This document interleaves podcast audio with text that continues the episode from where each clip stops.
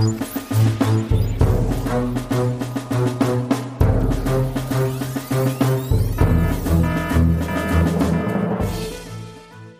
willkommen bei Das Universum, dem Podcast, in dem Ruth und Florian über das Universum sprechen und heute ganz besonders mit Ruth. Mit Evi.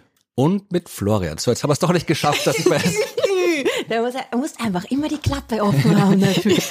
Jetzt lasst das sie gar nicht zu Wort kommen. Das haben wir tatsächlich, Leute, wir haben das besprochen vorher. Es ist die Macht der Gewohnheit. Ich habe jetzt 94 Mal geantwortet, wenn du einen Namen gesagt hast im Intro. Das geht sehr, sehr schwer. Wir machen es einfach nochmal. Übrigens, übrigens. Sex. Danke. Äh, das war der fortlaufende Countdown, den wir äh, auch noch unterbringen müssen und wir machen jetzt einfach die Namen nochmal. Also, mit wem ist dieser Podcast? Jetzt muss ich anfangen, ja? ja? Aber das ist ja, du hast ja das, das, ja, das, das ist Intro, ja das Intro, das Intro gemacht. Mit Florian. Mit Evi. Und mit Ruth. Das hat jetzt so geklungen, als würdest du diese Frau nicht kennen. Ich habe, ich habe. Wieso musst du so überlegen bei mir? Äh, ich habe hart nachdenken müssen, damit wir die Reihenfolge vernünftig hinkriegen und jeder einen Namen sagt und niemand ja, keinen Namen sagt. Es ist doch egal, wenn man so die Runde geht. Ja, ähm, ich gesagt, das ist die Macht der Gewohnheit, sehr, sehr schwierig zu durchbrechen. Aber wir wollen ja nicht über das Intro reden, wir wollen über die Folge 94 reden, die unsere Neujahrsfolge ist und fast schon traditionell machen wir die Neujahrsfolge komplett zu dritt, nämlich mit Ruth, mit Evi und mit mir. So, jetzt habe ich einfach alle Namen selbst gesagt, da gibt's keine. und wenn ihr Glück habt, ist noch jemand Vierter dabei, nämlich das Eichhörnchen. Ja, das Eichhörnchen. Ich meine, wir haben momentan sehr viele Spatzen draußen im Garten rumfliegen und Vögel, aber das Eichhörnchen ist noch nicht sichtbar. Ich bin der Einzige mit Blick auf äh, den Garten. Das heißt, sobald das Eichhörnchen auftaucht, werde ich hier den Eichhörnchen-Alarm auslösen. Jetzt bräuchte ich so, so ein Ding auf, der, auf, dem, auf dem Soundboard für den Eichhörnchen-Alarm. Habe ich aber nicht. Wir haben den 2. Januar, wenn diese Folge veröffentlicht wird. Das heißt, das neue Jahr hat angefangen. Ja, hoffentlich sind alle schon von den Silvesterfeierlichkeiten wieder genesen, sofern sie ausufernd waren. Aber falls jemand irgendwie im Stress verpasst haben sollte, dass Silvester war und sich denkt, verdammt, ich habe nicht gefeiert, es gibt noch eine Möglichkeit zu feiern, nämlich morgen am 3. Januar 2024, nicht um Mitternacht, sondern um 1.38 Uhr mitteleuropäischer Zeit kann man nochmal die Sektkorken knallen lassen, denn da findet auch etwas statt, was jedes Jahr stattfindet und eigentlich viel cooler ist als der Kalenderwechsel, nämlich der Periheldurchgang der Erde. Da ist die Erde der Sonne am nächsten und das ist eigentlich ein viel schöneres Datum als irgendwie der Namenstag von irgendeinem komischen Papst. Das ist da, wo die Runde wirklich anfängt und ja. aufhört, finde ich. Wenn man so will. Man kann ja auch den, den fernsten Punkt nehmen, wenn man will, aber. Ja, das stimmt eigentlich. Ach Mist. es ist so bei Runden. Mhm. Ja, und warum, Florian? Warum ist es dann so kalt? Wenn wir doch der Sonne am nächsten sind? Tja, dann müssten wir jetzt wissen, wie die Jahreszeiten funktionieren. Ja, ist, du wärst fürs Planetarium nicht geeignet. so Kinder. Hm, ja, ich habe schon fünf Stunden Kinderarbeit hinter mir. Also nicht die Kinder haben gearbeitet, sondern ich habe mit den Kindern gearbeitet. Drum bin ich vielleicht noch ein bisschen wirrer im Kopf als normalerweise. Nehmt es mir nicht übel, aber ich tue mein Bestes. Wollten Sie wissen, wie die Jahreszeiten funktionieren? Na, heute nicht, nein. Heute waren sie total außer Rand und Band. Das die Weihnachten, das Christkind war auch da. Es waren überall irgendwie Geschenke und Backerl und Ding und sie waren irgendwie total ja, durch den Wind, wie man so schön sagt. Aber macht nichts, ist auch okay vor den Weihnachtsferien. Genau, weil wir nehmen das ja auf, bevor Silvester ist. Die Folge erscheint im neuen Jahr, aber für uns steht sowohl Weihnachten als auch Silvester noch vor der Tür. Aber wir machen trotzdem unseren Jahresvorausblick. Das heißt, äh, Ruth, Evi und ich haben uns eine Geschichte jeweils ausgesucht zu einem Thema, äh, was wir im neuen Jahr im aktuellen Jahr uns wünschen, erwarten, was wir cool finden aus der Astronomie und den Anfang macht Ruth. Ja, ich habe mir gedacht, ich nehme mal diesmal was, was ein bisschen näher an uns dran ist. Nachdem ich jetzt schon immer das letzte Mal gesagt habe, ja, wir werden irgendwie die, die, die Krise in der Kosmologie lösen. Äh, nein, ist natürlich nicht passiert. War vielleicht auch absehbar, aber 2024 wird was passieren, worauf ich mich sehr, sehr, sehr freue und was äh, wesentlich näher an uns dran ist als die äh, Expansion des Universums, nämlich es werden hoffentlich Ende 2024 ein paar Menschen wieder um den Mond herumfliegen, hinter dem Mond vorbeifliegen und äh, glücklich und gesund wieder zur Erde zurückkehren. Ich freue mich schon sehr auf Artemis 2. Artemis 2, ja. Artemis 1 haben wir schon gesehen. Und genau. Ja. Artemis 1 ist äh, erfolgreich vonstatten gegangen. Frag mich jetzt nicht wann, ich kann mich nämlich nicht mehr erinnern. Weißt du es noch? Ich weiß noch sehr genau, wann die Kapsel im Meer gelandet ist von Artemis 1. Das, das sollte ich auch wissen. Das war genau, wie wir in Herten waren. Genau. Wir haben das quasi live äh, Ja, das, übertragen. das war das Vorprogramm. Also kurz Ja. bevor wir auf die Bühne gegangen sind, äh, hat der Nikolas meinen Laptop manipuliert, um da einen Livestream einzustellen und deswegen hat nachher die Projektion nicht funktioniert. Diese Physiker. ja. Also muss es gewesen sein, irgendwann im November, Anfang Dezember. Anfang das. Dezember, vor einem, vor zwei Jahren in dem Fall, also Dezember 2022. Was, vor zwei Jahren? Vor einem Jahr. Vor einem Jahr. Ja, aber wenn diese Folge erscheint, haben wir 2024. Ja, das. Jetzt, jetzt bist du wieder wie die Kinder, wenn es dann plötzlich ist irgendwie der, der 2. Jänner 2024. Das ist schon ein Jahr später, weil, weil, weil ein Vierer bei der Zahl. Ich bin auch verwirrt heute. So, also Artemis 1 haben wir gesehen, das war Vor einem die, Jahr. Das war die Kapsel ohne Menschen, die da äh, zum Mond, um den Mond rum und wieder zurückgeflogen ist. Ja, Moment, Moment, die hatte schon eine Besatzung. Ja, die, die, die, die die, die Puppen. Ja, die hatte eine Besatzung, äh, Commander Munikin Campos und seine zwei bezaubernden Assistentinnen Helga und Sohar. Genau, und schon das Schaf. Und Sean das Schaf, hätte ich fast vergessen, genau. Sean, Sean war auch dabei. Diesmal, diesmal natürlich zum ersten Mal mit echten Leuten, mit echter Besatzung. Auch vier Stück. Also ein echtes Schaf. Ist kein echtes Schaf dabei. Nein, ich weiß es nicht, wer von den Vieren das Schaf, wer die Rolle des Schafs übernimmt. Ist eigentlich gemein, weil immer gut, man weiß, wer der, wer der Commander der Mission ist, aber die anderen sind halt, einer ist Pilot und die anderen zwei sind Mission, Mission Specialists, oder? Ist das? Ich, Ja, du ich glaub, erzählst ja. die Geschichte. Stimmt. schon wieder mal, schon wieder mal, keine Ahnung. Na, aber diese Besatzung von Artemis 2, vielleicht habt ihr sie auch schon irgendwo mal gesehen in letzter Zeit, weil die sind ja gerade irgendwie so überall und in aller Munde kommt mir vor. Oder liegt das nur an mir, dass Nein, ich so ich habe auch das Gefühl, dass sie bin? gerade auf Tour wären oder Schon, so. oder? Also man kriegt von denen irgendwie total viel mit und ich finde das eh eigentlich richtig cool. Also das ist natürlich die NASA und ihr Public Engagement Programm, die sind da halt richtig gut in dem, aber ich habe irgendwie so ein bisschen das Gefühl, ich bin so fast ein bisschen so ah, starstruck. Also ich, ich sehe die immer, ich folge ihnen natürlich auf Bist ein Instagram. Fangirl? Total, ja. Ich folge ihnen auf Instagram und vor allem der, der Christina Cook folge ich äh, sehr, sehr viel auf Instagram. Ich klicke mich immer durch, was sie alles macht. Ich bin, ich, so muss es Leuten gehen mit, jetzt fällt mir der Name gerade nicht ein, Taylor Swift, genau zum Beispiel, oder mit so Leuten, wo man sich denkt, I wanna be you und ich bin, oh Gott, ich will alles mitkriegen, was du tust und ich habe das irgendwie jetzt sonst so nicht so mit anderen Leuten, aber diesmal bin ich ein bisschen so, was macht sie schon wieder? Wer ist denn die Besatzung? Stell sie mal vor, alle. Also, Christina Cook, von der haben wir schon geredet, die äh, Mission Specialist ist. Und äh, dann gibt's noch Reed Wiseman, der Commander, Victor Glover, der, ich glaube, er ist der Pilot. Ja. Fliegen die nicht einfach selbst die Dinger? Naja. Na, na ja, na, man muss, da, na ja, ja, wie auch immer. Schaut selber nach, was er macht. Ähm, und der Kanadier, wie heißt der? Jeremy Hansen, der, der kanadische Astronaut, der auch mit dabei ist. Alle sehr Das Hollywood-taugliche Namen. Schon, gell? alle wie welche Actionstars. Aber sie haben auch recht, finde ich, Hollywood-taugliche ähm, Personen, wenn man so sagen darf. Also sie schauen alle so richtig wie Astronauten aus, finde ich. So. Ja, vielleicht haben sie das schon gemacht für die Hollywood-Rechte, für die Verfilmungen dann. ja. Und Christina ist natürlich die allercoolste. Sie ist irgendwie auch so ein bisschen Outdoor und mm, rennt immer auf Berge rauf und ist äh, Surferin und macht halt lauter coole Sachen und ich denke mir die ganze Zeit, Obwohl man als Astronautin ja eigentlich eher Indoor sein sollte. im Weltraum. Ja. Nein, ja, aber sie war auch im Weltraum schon Outdoor. Sie war nämlich sogar, bitte, die hält den Rekord für den längsten äh, weiblichen Aufenthalt im Weltraum. Den weiblichen Aufenthalt. Komisch. Den längsten Aufenthalt einer Frau im Weltraum mit 328 Tagen. Das ist schon ziemlich lang. Und sie war auch beim ersten äh, All-Female Spacewalk dabei. Was ja, man kann es kaum glauben, irgendwie immer noch was Besonderes ist. Ja? Also, willkommen im 21. Jahrhundert. Naja, gut, ja, es ist All-Female. Also es waren natürlich schon sehr oft Frauen im Weltraum, Outdoor, auf Spacewalks, aber sie war eben bei diesem ersten nur, nur Frauen Spacewalk dabei. Und es war ja letztens gerade erst wieder einer, der ein bisschen noch ähm, in den Nachrichten war, weil nämlich die zwei Mädels, also es ist nicht die Christina, sondern zwei andere Astronautinnen, ein Toolkit verloren haben auf Ja. ihrem Spacewalk. Habt ihr das gehört? ja, ja. Dann waren die Leute natürlich so, haha, Na die klar, Mädels Frau, verlieren die. Werkzeuge. Aber es war doch nicht, es ist doch schon früher mal irgendwas, äh, so, so, ein, so eine Werkzeugkoffer oder irgendwas mal verloren gegangen, oder? Genau, es war überhaupt nicht das erste Mal und es ist auch überhaupt nicht unang unangenehm, unangenehm vielleicht schon, aber un unüblich, dass Leute da was verlieren. Es haben Leute schon ihre Handschuhe verloren im Weltraum, wie die Kinder. Handschuh fleckt weg, obwohl beim Handschuh habe ich, Ich mich gefragt, sagen, was das da ist drunter war. Ja, eben. Das klingt ja ein bisschen gefährlich. Ja, Oder weiß nicht. ungesund zumindest. Ich weiß nicht, ich kenne die, die, die genauen Details von, dem, von der Handschuhgeschichte nicht, aber es hat anscheinend schon mal jemand einen Handschuh irgendwie bei einem Spacewalk verloren. Vielleicht so zum Schluss. Die Hand dann dazu. Der, der Luftschleuse ist er noch rausgeflutscht, keine Ahnung. ja.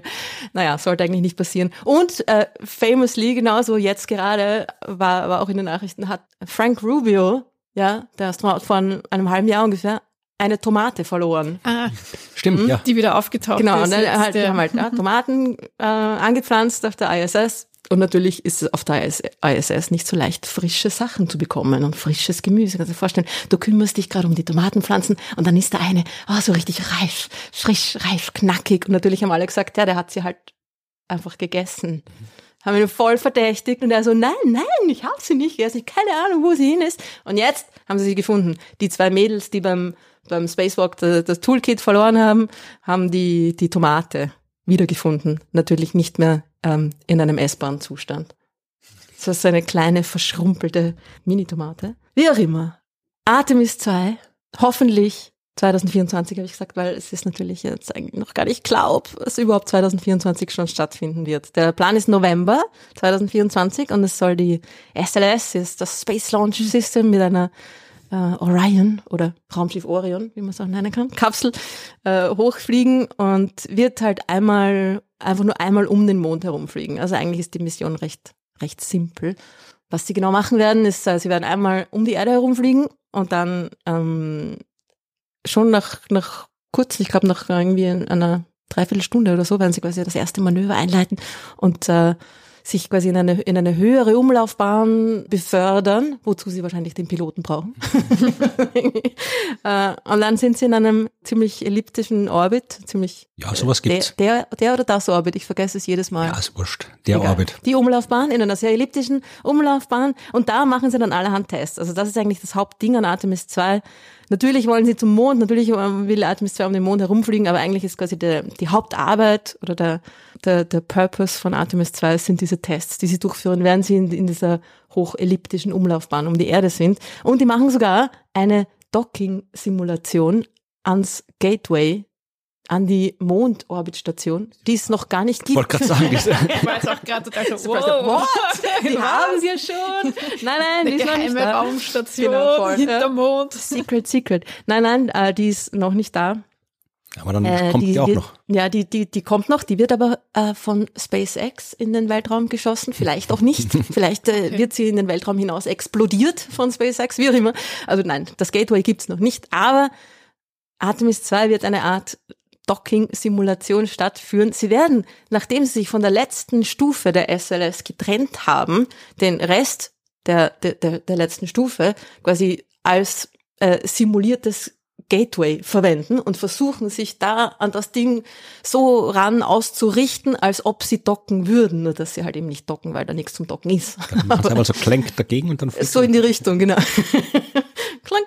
Naja, wahrscheinlich nicht. Aber es ist halt, um zu testen, ob all die äh, Ma- Manöversysteme funktionieren, bla bla bla und so weiter. Ja. Und Aber dann, ja, es ist nicht so, also äh, die haben nicht die Möglichkeit, theoretisch äh, zu landen, weil das war ja damals, äh, als sie die Apollo-Missionen gemacht haben, wo die, wie, wer war die, die da äh, quasi alles geprobt haben bis kurz zur Landung, bevor Apollo 11 äh, gelandet ist? Das weißt du, Evi, oder? Nein. Nicht, aber du, weil du kennst die Apollo-Sachen doch so gut. Ähm, da, darf ich, darf ich raten? Vor elf, was zehn? ja, ich überlege gerade, ob es wirklich 10 war oder ob es wieder Ich neun glaube war. neun. Aber also Apollo Aber ich 8 war es ja nicht, nicht aber, sagen, aber es genau. gab auf jeden Fall eine, die haben wirklich alles geprobt, die sind wirklich in die Mondlandefähre umgestiegen, sind quasi auf den Mond zugeflogen und dann haben sie irgendwie ein paar Kilometer vorher wieder umgedreht und zurückgeflogen. Also die hätten auch landen können, aber durften nicht. Dann haben sie halt nachher noch diskutiert, ob sie es vielleicht doch machen hätten sollen. Das haben sie auch in uh, For All Mankind, wenn du dich erinnerst. Ja, ja, eben, deswegen überlege ich jetzt. Da gab's grad die, die. Szene auch, äh, wo sie das gemacht haben. Also die haben, haben die Leute, glaube ich, auch danach gesagt, ja, sie waren schon versucht, äh, auf die NASA ja, zu scheißen quasi und einfach dann doch sagt, wir laden jetzt wurscht. Ich hätte das voll gemacht, was wahrscheinlich ein Grund ist, warum ich nicht Astronautin geworden bin. Aber die haben jetzt nichts, mit dem sie landen könnten, selbst wenn sie wollten, oder? Nein, nein. Also sie, was sie machen, ist nach dieser einen äh, hohen elliptischen Umlaufbahn um die Erde, dann die, die Translunar Injection äh, durchführen. Das heißt, sie machen wieder ein, ein Manöver und es, äh, sie werden auf eine Umlaufbahn Richtung Mond geworfen, mehr oder weniger, und fliegen einmal um den Mond herum und sind dann auf einer Free Return ähm, Flugbahn. Das heißt, es könnte, wenn irgendwas schief geht, dann könnten sie ohne weitere Manöver von dem Punkt quasi um den Mond rumfliegen, wieder zurück und wieder auf der Erde landen. Das ist wie bei Apollo 13 eigentlich. Nur diesmal absichtlich. Das ist der Unterschied. Ja. Also Apollo 13 war ja auch auf einer quasi einer Free ähm, Return äh, Umlaufbahn dann, weil sie halt ähm, das Problem hatten, nicht landen konnten und so weiter. Und natürlich hatten viel Glück, dass sie es überhaupt zurück zur Erde geschafft haben. Diesmal absichtlich. Sie haben noch was gemeinsam mit Apollo 13, weil sie sind nämlich auch äh, so weit weg ungefähr vom Mond wie Apollo 13. Das heißt, das sind quasi jetzt, die, die, die vier sind die nächsten vier Leute nach den drei Apollo 13 Leuten, die so weit weg von der Erde überhaupt sind. Also das ist auch nicht ganz ein Rekord, aber finde ich auch cool. Also das heißt, sie können sich eigentlich zurücklehnen und äh, ja, schauen, was passiert. Und dann haben sie vier Tage Richtung Mond, einmal rundherum, vier Tage wieder zurück. Okay, das heißt, wie lang dauert ähm, der Trip? splashen sie down. Also wahrscheinlich zehn Tage. Okay. Ja, das ist das Ding. Und sie haben, also die Orion-Kapsel kann nicht landen, kann nicht am Mond landen. Also sie kann schon, aber halt nicht, nicht so hm, erfolgreich vielleicht das Ding, das der Mond landen wird, ist ja das, das, das, das HLS, das Human Landing System, das auch von SpaceX äh, bereitgestellt wird, werden soll. Und das kommt aber erst bei Artemis 3 zum Einsatz. Das war auch so geplant. Ist das jetzt ein bisschen, wird, wird schon langsam ein bisschen eng? Ich wollte gerade sagen, gibt es ja? Alternativen, falls der Elon Musk sein Kram nicht auf die Reihe kriegt? Zum, naja, ja, böse Zungen munkeln, dass ja da ja auch der kürzliche Rechtsstreit mit dem sympathischen anderen Weltraummilliardär Jeff Bezos und seinem ähm, äh, wie heißt das? Blue Origin Blue heißt Origin, sein genau, Unternehmen.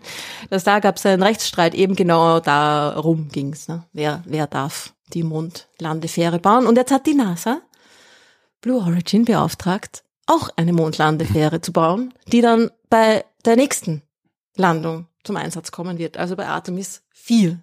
Und dann werden sie wahrscheinlich mal schauen, wer besser ist. Was weiß der passt? Keine Ahnung. Mal schauen, wer von dem Boom da irgendwie. Na, also ich finde es ein bisschen lächerlich, aber gut, es ist immer gut, wenn man mehrere Optionen hat. Es wird auf jeden Fall jetzt der, der, der zweite, das zweite Landesystem nicht fertig sein bis zum geplanten Artemis 3 Termin. Und es wird vermutlich auch das erste Landesystem nicht ganz fertig sein. Es sei denn, keine Ahnung, ja, sie holen jetzt noch voll die Zeit auf. Also sie sind jetzt schon 50 Prozent über der Zeit verspätet. Also sie haben jetzt schon nochmal quasi halb so lang mehr gebraucht, als sie eigentlich brauchen hätten sollen für die, die ganzen ähm, Milestones, die sie bis jetzt erledigt haben. Sie versucht, haben, haben ja auch das ganze Jahr quasi versucht, diese Rakete ähm, erfolgreich zu starten, ohne pyrotechnische Effekte. Ja, die gestartet ist sie, glaube ich. Gestartet ist sie, das stimmt. Ja, gestartet ist sie. Die eine ist nach vier Minuten explodiert und die andere nach acht.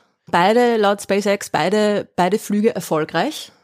Halt, ja, nicht ganz. Sie haben nicht ganz ähm, das Ziel erreicht. Naja, also es, ist, gab jetzt auch einen, einen Report von der Government Accountability Office, die halt irgendwie genau solche die von öffentlicher Hand quasi finanzierten Projekte auch überprüft und schaut, was da los ist und wie lange das dauert und ob das alles äh, on time ist. Und die sagen, na, es ist höchstwahrscheinlich eigentlich fast sicher, dass es dann die Mondlandung, also jetzt Artemis 3, die ja für Ende 2025 geplant ist, dass die erst 2027 stattfinden wird.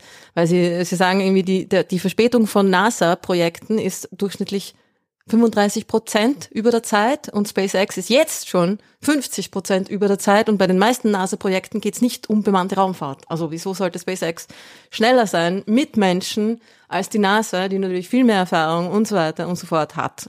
Sehr unwahrscheinlich. Die haben alle schlechtes Projektmanagement, glaube ich. Voll. Das, das wäre doch ein Job für dich, oder? Ja, voll eben. NASA, are you listening? genau. Ja, vielleicht hätte man das gleich die NASA machen sollen, statt irgendwelche komischen Leute sowas bauen zu lassen. Ja, es ist halt immer das Gleiche, dass man irgendwie sagt, so ja, durch kurzfristige Einsparungen opfert man dann halt irgendwie langfristige Ziele, die, die dann halt sich als doch nicht so durchführbar herausstellen, auch nicht äh, im privaten Sektor. Ja. Ich meine, an sich, ich meine, gut, dass, dass ein privates Unternehmen etwas baut, das ist ja ganz normal, ja. Also die Raketen, die Komponenten macht ja jetzt auch nicht die NASA selbst, die macht nicht alles selber, ja. Aber dass sich da so komplett da auf ein Unternehmen zu verlassen, war vielleicht nicht so klug, ja. Ja, äh, wo sind denn wir eigentlich? Äh, es ist, ist äh, Europa ist ja auch irgendwie mit dabei. Also ich glaube, diese Artemis, Artemis Accords, Artemis Programm ist ja auch international. Also da, Genau.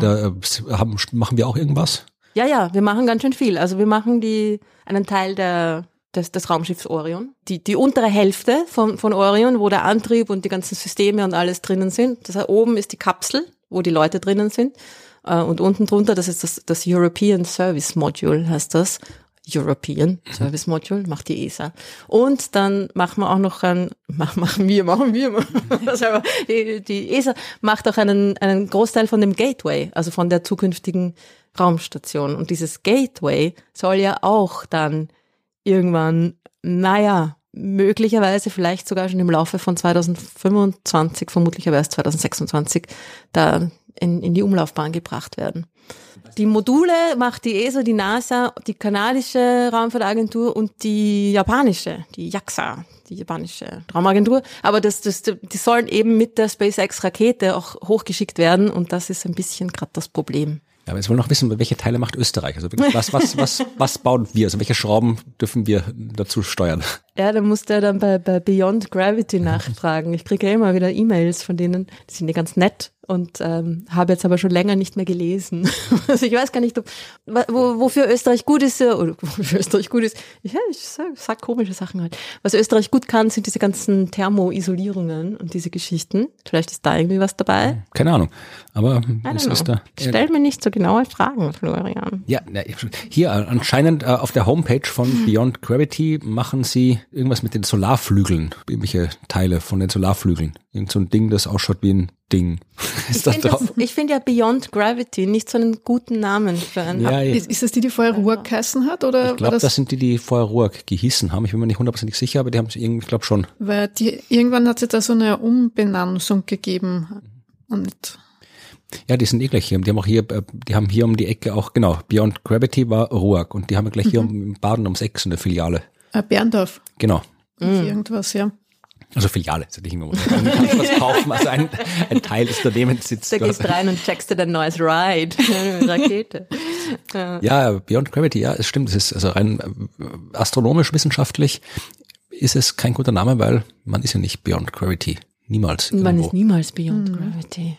Und schon gar nicht ein paar hundert Kilometer von der Erde weg. Da ist die Gravity noch fast genauso stark wie anderswo. Man ist, ja, schwerelos, aber nicht gravitationslos. Genau. Man fällt nur die ganze Zeit an der Erde vorbei. Genau, also benennt euch wieder um. Ja, na, so viel dazu. Also, die, die NASA hält an dem Plan fest, an dem Zeitplan. Also, es heißt immer noch Artemis 2 November 2024, Artemis 3 Dezember 2025. We will see. Also, die Landung Artemis 3 wird ohne das Gateway stattfinden. Der, der ursprüngliche Plan war ja auch bei Artemis 3 schon am Gateway anzudocken und dann von dort mit dem Human Landing System zu landen. Haben sie dann aber, ist eh schon auch schon ein paar Jahre her, dass sie den Plan dann geändert haben, weil sie sich gedacht haben, ui, vielleicht geht sich das nicht aus und mach mal lieber, mach mal lieber ohne Gateway, aber das, das Human Landing System brauchen wir auf jeden Fall. Also das sollte dann schon dort im Orbit warten, in der Umlaufbahn um den Mond quasi warten, wenn dann die Astronauten dort ankommen und das Raumschiff Orion an HLS andockt und die dann runterfliegen. Schauen wir mal. Ja, ich habe gerade geschaut, äh, ob Österreich, was Österreich bei Artemis macht, aber das erste, was ich gefunden habe, ist äh, etwas, was äh, um mit der Entsorgung radioaktiver Abfälle zu tun hat. Das ist, glaube ich, was anderes. Das nennt sich auch Artemis Mission 2022 in Österreich, aber wie gesagt, da geht es, glaube ich, um was anderes. Und Die Österreicher machen wieder ihr eigenes Ding. ja, schau mal, aber äh, weißt du was über die äh, kommenden Besatzungen? Weil äh, das sollen ja auch äh, Menschen aus Europa mal irgendwann mitfliegen, oder? Irgendwann, ja. Genau. Also der, der Kanadier hat quasi gleich einen, einen Spot in Artemis 2 bekommen. Die, die machen wieder einen, einen Roboterarm, eh doch der, der auf der Raumstation, auf der internationalen Raumstation auch äh, schon sehr erfolgreich eingesetzt worden ist. Das Gateway ist überhaupt extrem cool. Also gibt es recht, richtig coole Sachen. Und eben weil die ESA da auch sehr beteiligt dran ist, also nicht nur am, am, am Orion-Modul, sondern auch an der, an der Raumstation, kriegen wir sicher ein paar, ein paar Spots für Plätze. Aber man hat keine Ahnung noch äh, für die weiteren Besatzungen. Es ist bis jetzt nur Artemis 2 schon klar. Ne? Aber es dauert halt auch noch ein bisschen. Und das ist jetzt Artemis 3, immer noch Dezember 25, aber bei Artemis 4 hat die NASA schon eingesehen, dass sie den Zeitplan vielleicht nicht mehr ganz irgendwie einhalten können. Das ist jetzt auf 2028 verschoben. Und in der Zwischenzeit funktioniert hoffentlich auch das Gateway und alles andere. Und dann geht's aber los, ja, dann geht's äh, ratzfatz, zack, zack, jedes Jahr eine Mission. 2028, 29, 30, 31, je eine Artemis-Mission. Und jeweils auch jedes Jahr kommt ein neues Modul zum Gateway dazu. Das heißt, das ist dann auch da ziemlich, ziemlich flott aufgebaut, wenn es wahr ist. Und das, das, das Coolste überhaupt ist Artemis 7. Also ich würde am liebsten mit Artemis 7 ähm, mitfahren, weil da haben sie nämlich einen Pressurized Rover dabei. Also ein eine Art Wohnwagen. Da fahren sie dann mit so einem Wohnmobil über die Mondoberfläche und tuckern dahin und schauen sich an, wo es irgendwie nett ist und äh, was man da so machen kann. Die davor haben nur einen so einen Jeep, wieder so ein offenes Fahrzeug und gut, ist auch cool, ja, mit dem offenen Cabrio, Jeep, dem Cabrio über den Mond düsen. Aber, aber auf den Wohnwagen freue ich mich schon sehr. Kann man auch so, so ein Vordach rauskurbeln? Ja, ich hoffe, so ein gestreiftes, ja, so blau-weiß gestreift. Aber leider erst äh, 2031. Bis dahin müssen wir noch ein bisschen warten. Ja, sind wir gespannt. Schauen wir mal, ob das jetzt äh, mit Artemis 2 klappen wird. Wir werden es auf die eine oder andere Art im Podcast berichten. Auf jeden Fall. Gut, dann ja, sind wir gespannt und dann bin ich jetzt dran mit meiner Geschichte. Und ich habe eigentlich zwei Geschichten. Ich habe eine, eine, eine schlechte Nachricht, die sich bei genauer Betrachtung als gute Nachricht herausstellen wird und eine gute Nachricht, die sich bei genauer Betrachtung als nicht ganz so gute Nachricht herausstellen wird für 2024. Mhm. Das ist mal ein Teaser. ja. Freust du dich, dass endlich mal jemand ein ordentliches Messer zur Hand nimmt und Osiris Rex in die Platte hineinsticht, um Ja. endlich an den Staub zu kommen? Genau, ja. Nein, also ja, ob Osiris Rex äh, geöffnet wird 2024, das wird sich zeigen. Das habe ich nicht vorbereitet. Das werden wir sehen. Vielleicht ist es ja auch schon offen Irgendjemand mittlerweile. hat in der Telegram-Gruppe geschrieben, Osiris ein Rex. Sehr Ja. gelacht. Ja, da muss man den Gummi ziehen, damit die Luft reinkommt, dann geht's auf, ja. Ja, sehr lustig. Ja, nein, Osiris Rex hat nichts damit zu tun, aber Asteroiden haben was damit zu tun, mit dem, was ich erzählen möchte. Und zwar möchte ich von einem gar grauenhaften Ereignis erzählen, das am 3. Oktober 2024 stattfinden wird. Es ist ein gar grauenhaftes Ereignis, ja, man wird immer älter. Es hat nichts mit einem Geburtstag Äh, zu das tun. habe ich mir schon fast gedacht, ja. Danke für die Klarstellung, jetzt wissen es alle. Ja, das wissen Schickt mir Geschenke. Psyche, Psyche. Hat's was mit Psyche zu tun? Nein. Es geht um einen Asteroid mit der Bezeichnung 2007 FT3. Ah, der. Ja, und der hat äh, zumindestens ja in den vergangenen Jahren immer wieder Schlagzeilen gemacht und wird vermutlich auch in den im nächsten Jahr oder in diesem Jahr, je nachdem, wenn ihr es hört, ist es ja dieses Jahr, in diesem Jahr Schlagzeilen machen. Also ich habe mir ein paar Schlagzeilen aus der Vergangenheit rausgesucht, die haben zum Beispiel so gelautet. NASA besorgt, droht bei diesem Brocken aus dem All ein Einschlag. Oder der tödliche Asteroid könnte laut NASA-Wissenschaftler im Jahr 2024 die Erde treffen. Also solche Schlagzeilen werden über dieses Ding verbreitet, denn es ist ein sogenannter Lost Asteroid. Ist er found auch irgendwann wieder oder? Nein, das ist ja das Problem. Also, Ui. der Asteroid ist am 20. März 2007 entdeckt worden vom Mount Lemmon Survey. Das ist so ein, ein ganz bekanntes äh, Asteroiden-Survey, also ein Asteroidensuchprogramm, das speziell dazu da ist, Asteroiden zu entdecken und die waren recht erfolgreich. Die haben mm, 50.000 von den Dingern entdeckt bis jetzt und unter anderem eben auch diesen 2007 FT3, 340 Meter groß. Also wenn der einschlägt, dann wird die Welt nicht ausgelöscht, aber dort, wo er einschlägt, ist es doof, falls dort jemand sein sollte. wird's richtig schön warm. Ja. Ja, also wenn er im Meer einschlägt oder irgendwo in der Wüste einschlägt, dann wird schon ein bisschen was passieren, wird ein bisschen staubig werden oder ein bisschen feucht, je nachdem. Und äh, wenn er in einer Stadt einschlägt, dann ist, ja, kann schon, wenn sie klein genug ist, weg sein. Wie groß nochmal? 40 Meter? 340. 340, ich habe mir nur die 40 gemerkt. Ja, 40 wäre wurscht. Ui, Das- aber da, also- uff, 40 wäre wurscht? Kommt drauf an, aus was er Ja, besteht. Also ähm, der in Chelyabinsk, der war zum Beispiel ungefähr so die Der Größenordnung. 20, oder? Ja, also das, der, die brechen in der Atmosphäre auseinander und je nachdem, wie hoch das passiert, kriegst halt eine stärkere oder weniger starke Druckwelle und die kann halt dann ja mehr oder weniger Schaden verursachen. Aber ähm, so als Daumenregel, heißt das Daumenregel? Nein. Daumen mal Pi. Nein, wie heißt denn das? So Faustregel. Faustregel. Faustregel, ja genau.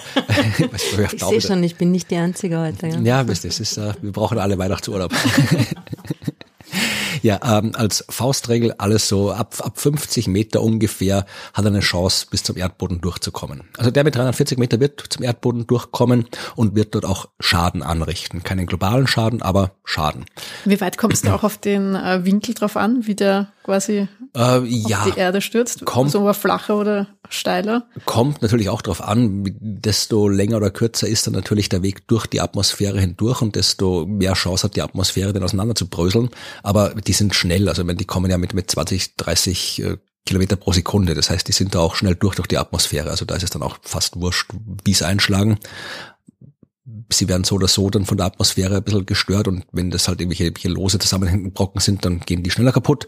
Wenn es festere Brocken sind, dann kommen die durch. Also der Winkel spielt eine Rolle, aber jetzt keine dramatische Rolle. Jedenfalls hat man diesen Asteroid beobachtet. Allerdings hat man nur 1,2 Tage lang Beobachtungen, beziehungsweise der Observation Arc, wie es heißt, ist 1,2 Tage. Das heißt, man hat diesen Asteroid nur innerhalb von knapp einem Tag im Wesentlichen beobachten können, nur insgesamt 14 Beobachtungen gemacht und dann war er zu schwach, war zu weit weg, dass man ihn beobachten konnte und seitdem hat man ihn nie wieder gesehen. Ja. Du, du, du, du. Hm. Drum ist er lost. Ja, und äh, das Problem, Wie weit von der Erde weg? er ist lost, Ruth. Wir wissen nicht, wo er ist. Aber wo war er, wie, wie man ihn gesehen hat? Also das kann ich ja nicht sagen. Also ich könnte es dir sagen, wenn ich es irgendwie recherchieren würde, aber das habe ich nicht recherchiert. Er wird irgendwo gewesen sein, wo man mit dem Teleskop irgendwie halt sehen konnte und dann hat er sich halt wegbewegt und dann war er nicht mehr sichtbar von dem äh, Teleskop aus. Das heißt, man hat diese 14 Beobachtungen und dieser Zeitraum, dieser eine Tag, wo man diese Beobachtungen gemacht hat, hat eben nicht gereicht, um eine wirklich exakte Bahn zu bestimmen, sondern eben nur eine sehr, sehr ja, mit Fehlern behaftete Bahn, so dass man halt äh, heute nicht weiß jetzt, wo der ist. Sonst könnte man sagen, okay, dann drehen wir das Teleskop dahin, dann sehen wir ihn wieder. Das geht in dem Fall nicht, weil man halt die Bahn nicht genau genug kennt. So, und äh, die Bahn ist halt so unsicher, dass man nicht ausschließen kann, dass er auch mit der Erde kollidiert. Weil du kannst halt quasi äh, die Bahn so als, als Korridor angeben, wo du sagen kannst, wir wissen nicht, wo er ist, aber irgendwo da muss er sein. Und in diesem irgendwo da ist halt die Erde drin. Ja, das heißt, es besteht eine Chance, dass er mit der Erde kollidiert. Und immer wenn sowas der Fall ist, dann lohnt es sich bei der NASA vorbeizuschauen. Die haben da eine sehr schöne Datenbank, die Sentry-Datenbank, wo alle Asteroiden aufgeführt sind, wo halt eine theoretische Chance auf Kollision besteht mit allen Daten. Und da kann man nachschauen, wie arg es denn jetzt wirklich ist, ob da wirklich diese Schlagzeilen berechtigt sind und Wenig überraschend sind sie es eher nicht. Also der nächste Kollisionszeitpunkt äh, wäre eben der 3. Oktober 2024 und da ist die Chance auf eine Kollision bei 0,0000096. Es ist eine Wahrscheinlichkeit von ungefähr 1 zu 10 Millionen oder man kann es und soll es dann auch gerne anders sagen, nämlich mit einer Wahrscheinlichkeit von 99,9999904 Prozent trifft er uns nicht. Okay. Also da muss man sich jetzt nicht groß drüber aufregen. Ja. Aber, ähm, wie gesagt, er wird vermutlich in 250 Millionen Kilometer vorbeifliegen am 3. Oktober. Das ist so quasi, wenn man jetzt das nimmt, die Bahn, so ist sie, dann wird der in 250 Millionen Kilometer an der Erde vorbeifliegen, was ausreichend viel Abstand ist. Also Ja, das ist mehr als die Sonne von der Erde entfernt ist. Genau, das ist weit genug. Aber eben der Unsicherheitsbereich äh, liegt bei ungefähr 500 Millionen Kilometer. Also Ui. 250 plus minus 500 Millionen Kilometer. Das sind ja, das sind ja extragalaktische Fehler hier, bitte. Ja, das, ich habe ja gesagt, der Asteroid ist lost. Wir wissen nicht genau, wo er ist. Wir können sagen, er ist irgendwo da, plus minus 500 Millionen Kilometer. Deswegen besteht eben eine Chance, dass er uns trifft. Eieiei. Naja, gut, nach einem Tag beobachten. Ah. Äh, es gibt ja auch diese Turiner Skala, ich glaube, die haben wir auch sicher schon mal erwähnt in einer Podcast-Folge, wahrscheinlich als wir über Apophis gesprochen haben. Das ist einfach so eine äh, Skala mit Zahlen von 0 bis 10 und je höher die Zahl, desto größer ist die Chance auf Einschlag und desto schwerer sind die Schäden und der wird äh, eingeschätzt auf der Turiner Skala mit einem Wert von Null, äh, was so viel heißt wie die Wahrscheinlichkeit einer Kollision ist gleich Null oder so niedrig, dass sie quasi gleich Null ist. Also aber was mich ein bisschen irritiert ist, wenn der Fehler so hoch ist, wie kann ich das dann auf Null und 99 Prozent ähm, naja, Nicht-Impact naja, berechnen? Du kannst dir ausrechnen, wie die Bahn ausschaut, ja, und äh, du weißt, welche Fehler du hast. Und dann müsste man jetzt, wenn man es jetzt genau erklären will, das sehr in die Details der Himmelsmechanik gehen, aber du bastelst dir ganz viele so äh, Virtual Impactors, heißt es. Also du klonst quasi den Asteroid mit äh, all den äh, Unsicherheiten. Also du nutzt, äh, Klon ist, man sagt Klonen, obwohl es kein, kein identisches Klonen ist, sondern du machst dir quasi leicht unterschiedliche Kopien des Asteroids und äh, schmeißt die alle in eine himmelsmechanische Simulation rein und schaust dann halt, okay, ja, wenn du jetzt 100 hast und einer kollidiert, dann hast du die Chance von einem mhm, Prozent jetzt, okay. dass die Kollision stattfindet. Jetzt ganz simpel gesagt. Also es ist ein bisschen mehr dahinter an Mathematik. Das ist nicht ganz so trivial, das zu machen, aber im Prinzip läuft so ab, dass man das ausrechnen kann. Und es ist ja auch eine dreidimensionale Angelegenheit. Ja. Ne? Also wenn man sagt plus minus 500 Millionen Kilometer, ist das wahrscheinlich nicht überall um, um die Bahn rundherum, sondern eher, da, eher in die Richtung oder in die Richtung und dann ist die Erde halt vielleicht eher noch unwahrscheinlich, obwohl der Fehler so groß ist, ist die Erde nicht in der richtigen Richtung. Die Bahnen sind dann vielleicht oft sogar gar nicht mal so ungenau, aber du weißt nicht, wo auf der Bahn er dann sein wird und so weiter. Also äh, das sind wie gesagt, alles sehr viele himmelsmechanische Details, aber man kann das äh, mit Computersimulationen entsprechend ausrechnen und dann kriegt man eben so eine Wahrscheinlichkeit raus. Und das, obwohl er lost ist. Wer ist nicht komplett lost? Die himmelsmechanischen Gesetze, das Gravitationsgesetz gilt auch da. Auch der ist nicht beyond gravity. Auch da funktioniert die Gravitationskraft noch. Also wir können jetzt sagen, mit der Ungenauigkeit, die wir haben, können wir zumindestens ja innerhalb von plus minus 500 Millionen Kilometer sagen, er muss irgendwo da sein. Er wird jetzt nicht irgendwo, wird nicht irgendwo bei, bei Alpha Centauri rumfliegen. Ja, das können wir ausschließen. Ja, oder er wird auch nicht den Pluto mhm. umkreisen. Können wir auch ausschließen. Und was ist jetzt nochmal die, die wahrscheinlichste Entfernung oder die? 250 Millionen Kilometer. 250, okay. Millionen mhm. Kilometer. Also den wird man nicht mal sehen. Und er hat mhm. auch schon ein paar Einschläge verpasst. Also es hätte auch 2013 einen Einschlag. Aber Chancen meinst du, hat er schon verpasst? hat er schon vorbeiziehen lassen? Ja, 2000, er hat es jetzt nicht so eilig, da mit der Erde zu kollidieren anscheinend. 2013 wäre auch so ein Ereignis gewesen, wo er einschlagen hätte können. Hat nicht stattgefunden. Wir hatten ihn nicht mal gesehen. Ja, ist immer noch lost. Ja. Also der ist so weit vorbeigeflogen, dass wir nicht mehr gesehen haben, wo das Ding war. Gleiches war 2019, hätte auch stattfinden können, ist aber auch nicht passiert. Also haben wir nicht gesehen. Aber er treibt sich oft in unserer Gegend rum. Naja, das ist halt einer, der hat was vor, der hat was vor. Naja, das sind halt diese erdnahen Asteroiden, die, deren Umlaufbahnen halt äh, so ähnlich sind wie die Erde. Das heißt, der kommt dann im Wesentlichen ja fast fast jedes Jahr vorbei. Es kommt davon, wie die ist nicht exakt. Aber hm? hat sich Avi Löb den Asteroiden schon mal genauer angeschaut? Sprich, ist es wirklich Du erkennst ein, ein Muster? Asteroid? Ja, weiß ich nicht, aber sich damit schon beschäftigt Vielleicht checkt er einfach nur die Erde aus. Vielleicht ist ja. es ein Raumschiff, das halt einfach wiederholt, doch in gutem Abstand an uns vorbeifliegt. So zufällig. Und dann hat halt irgendwer den falschen Knopf gedrückt und hat den, den, den Tarnschirm deaktiviert. Wir haben ihn gesehen, Mist, schnell wieder. Ja, da schreib ihm das. Da kannst du sicher gerne ein Paper mit ihm veröffentlichen. Ich glaube, ich glaube, er braucht da meinen Input nicht, habe ich so das Gefühl. Aber sollte es am 3. Oktober 2024 nicht schaffen, schaffen, ja, dann gibt's noch äh, ein paar andere Möglichkeiten. Also die NASA rechnet sowas typischerweise ja immer äh, so ein knappes Jahrhundert äh, in die Zukunft voraus, weil ab da wird's dann ein bisschen ungenau, den Berechnungen, selbst wenn man genaue Daten hat. Aber so 100 Jahre kann man ziemlich exakt rechnen. Und die nächsten äh, Daten, Ruth, kannst du gleich irgendwie für deine Geburtstagspartys merken. Mhm. Ähm, am dritten, weil das, das ist immer der 3. Oktober, ja. Also wie gesagt, die, es ist regelmäßig, wenn er der Erde nahe kommt, dann am 3. Oktober. Plus minus ein Tag. Ja, also. Da würde ich jetzt mal drüber nachdenken. Da tue ich gerade. Warum? Naja, wie gesagt, der hat eine Umlaufzeit, die dauert auch ungefähr ein Jahr, weil es eben eine sehr erdähnliche Bahn ist und deswegen, äh, wenn das sich halt halbwegs ausgeht, dann kommt er halt immer, wenn es jetzt quasi die Erde und das. Der fliegt uns quasi wirklich so hinterher oder neben uns entlang. Nicht ganz so, ja, weil es, die Bahn ist halt, äh, kreuzt halt die Erdbahn, sonst kann es keine Kollision geben und die Umlaufzeit ja. ist auch fast ein Jahr drum, ist halt, wenn er kommt, halt kommt halt dann immer zur gleichen okay. Zeit. So, also der, die nächsten äh, Kollisionsmöglichkeiten sind am 3. Oktober 2025, am 3. Oktober 2030, 3. Oktober 2040, 3. Oktober 2041, 3. Oktober 2046 und 3. Oktober 2073. 2046 ist mein englisches Pensionsantrittsalter. okay. Das wäre eine gute. ja, aber dann, dann kriegst du deine englische Pension nicht mehr. Ja, eh, ja, eh. Ja, wäre nicht so gut, also gut unter Anführungszeichen. Gut, ich schreibe es auf. Ich schreibe es in meinen Google-Kalender, Weltuntergang. Also, naja, wenn er halt Wien trifft. Ja, aber schau, du kannst, du kannst das jedes Jahr, statt Geburtstagsparty, kannst du immer eine Weltuntergangsparty Kann machen. Welt, ja, stimmt. Vielleicht, äh, vielleicht äh, greife ich das auf, diese Tradition, ja. diese neue Tradition ab nächstem Jahr. Tag der Deutschen Einheit, dein Geburtstag und Weltuntergang. All die wichtigen Dinge. Ja, also wir sehen, äh, dass der keine große Gefahr ist, aber wir sehen auch, dass äh, wenn wir solche Asteroidenkollisionen erstens ja definitiv ausschließen oder bestätigen wollen, je nachdem, oder generell mehr über Asteroiden wissen wollen, dann brauchen wir bessere Beobachtungen. Und das ist jetzt die zweite Geschichte, nämlich äh, eine Geschichte über ein neues Teleskop, das, äh, so hieß es zumindestens im Jahr 2024 First Light haben soll, also quasi die ersten echten Beobachtungen machen soll, nämlich das Vera Rubin Observatory, das früher als Large Synoptic Survey Telescope bekannt war.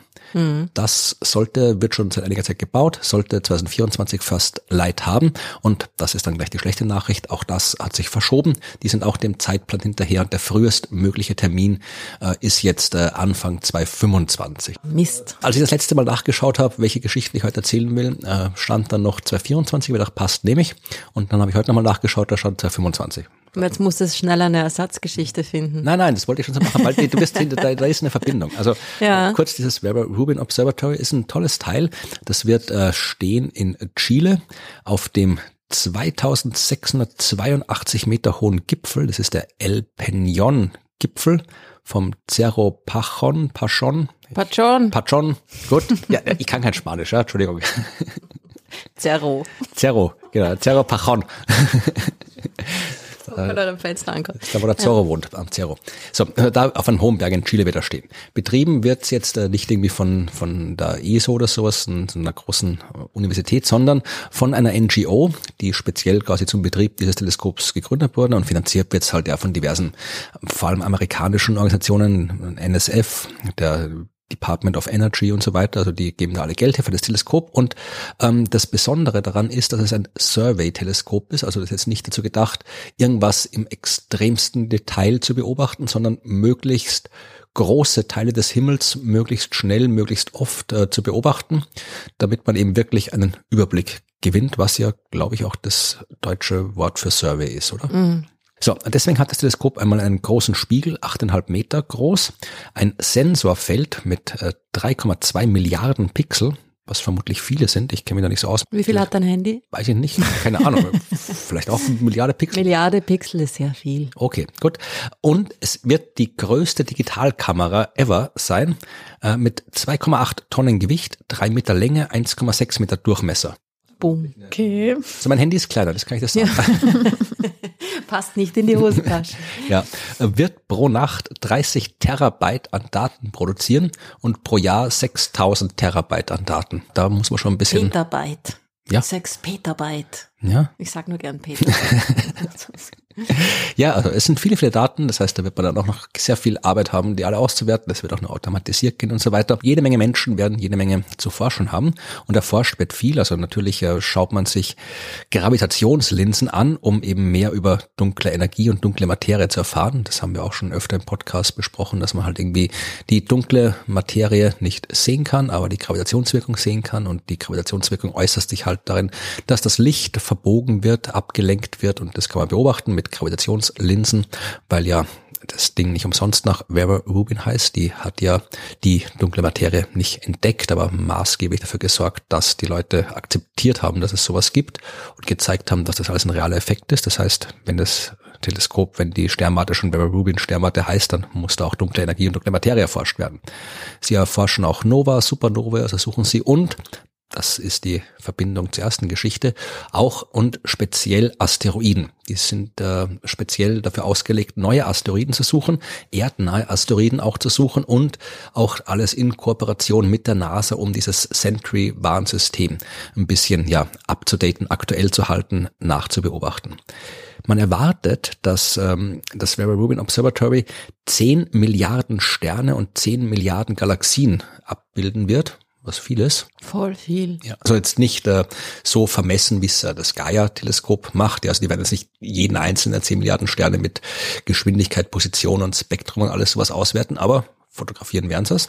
Und das ist das Schöne, wenn es noch stimmt, die Nachricht, die äh, stammt aus dem Jahr 2007, aber anscheinend arbeiten die auch mit Google zusammen und äh, werden dann mit diesen Daten, die da kommen, ja eine, eine immer dynamische, sich selbst aktualisierende äh, Karte des Himmels erzeugen. Also du kannst dann wirklich mit diesen LST-Daten, also mit den Rubin-Daten, ähm, eine quasi Live-Sternkarte des Himmels dir anschauen, was ja vielleicht auch dann ins Planetarium übertragbar ja, ist. Schon wieder mehr Arbeit. Org. Ja, und äh, das ist äh, die sind auch schon erfolgreich gewesen. Obwohl das Teleskop noch gebaut wird, war quasi das Rubin Observatory schon erfolgreich bei der Asteroidensuche stimmt jetzt nicht ganz, aber ähm, ist ein Asteroid eingeschlagen dort und sie haben gesagt, ups, da war einer. Den haben wir gefunden. Das wäre natürlich spektakulär gewesen, aber nein, es geht ja wie gesagt darum, dass man diese Daten auswerten muss. Das heißt, da müssen Sie Leute sich jetzt schon natürlich damit beschäftigen, welche Algorithmen, welche Computerprogramme nehmen wir dann, um diese ganzen Daten zu basteln. Und einer davon heißt Heliolink 3D. Warum auch immer, kann ich ja nicht sagen. Und, Klingt äh, aber gut. Ja, mag sein, aber besser als, wie heißt das Teil, was du in der letzten Folge erzählt hast, vom James Webb? Pasta Sauce. Pasta Sauce. ja, da, da nehme ich lieber Heliolink statt Pasta Sauce.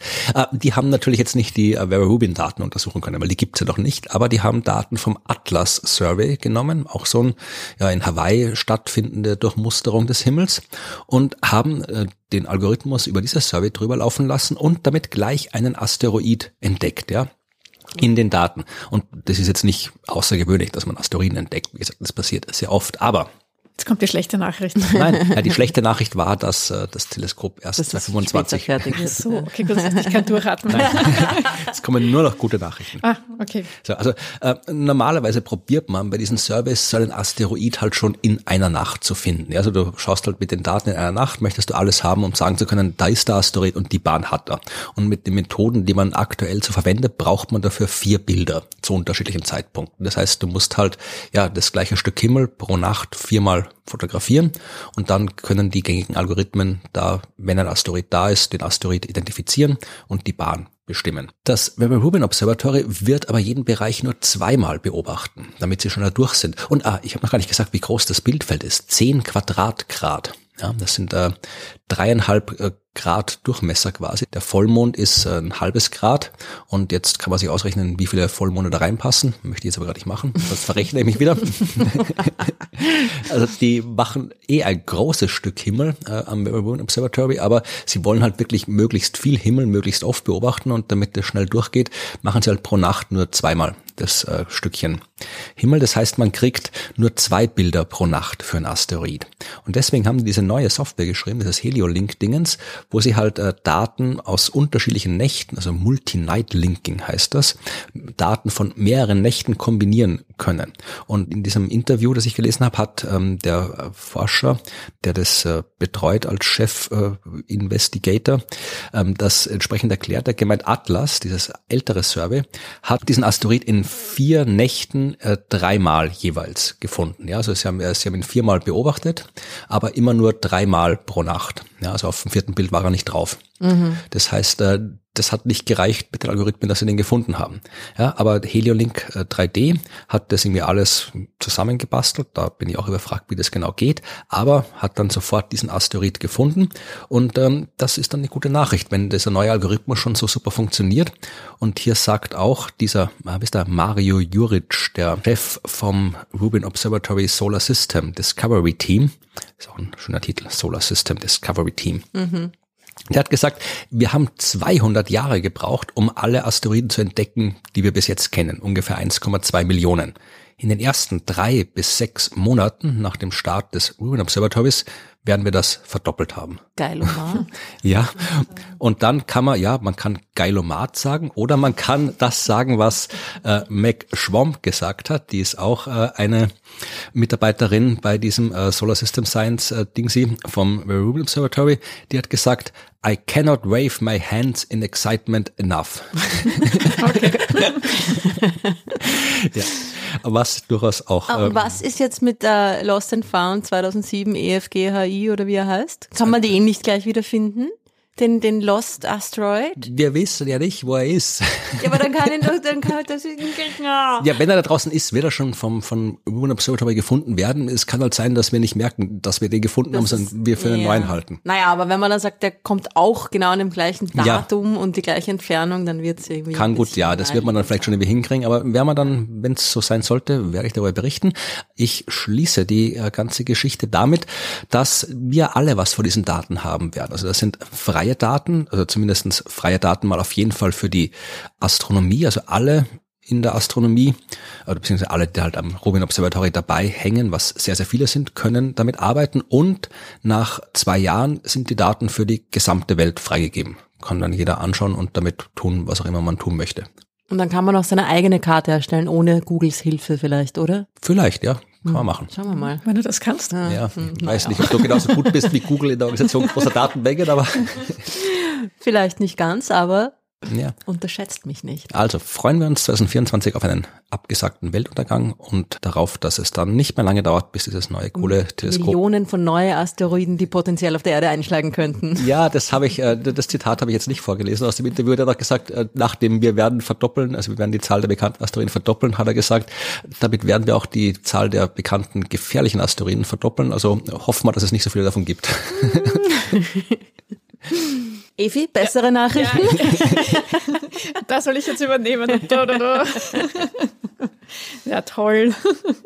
Äh, ja, ich habe was mitgebracht, was mich ja heuer schon sehr, also dieses Jahr schon sehr begeistert hat und ähm, was aber in einer ähnlichen, aber anderen Form nächstes Jahr so eine Fortführung oder einen Start eigentlich erfährt. Und zwar etwas, was auch im Oktober stattfinden wird.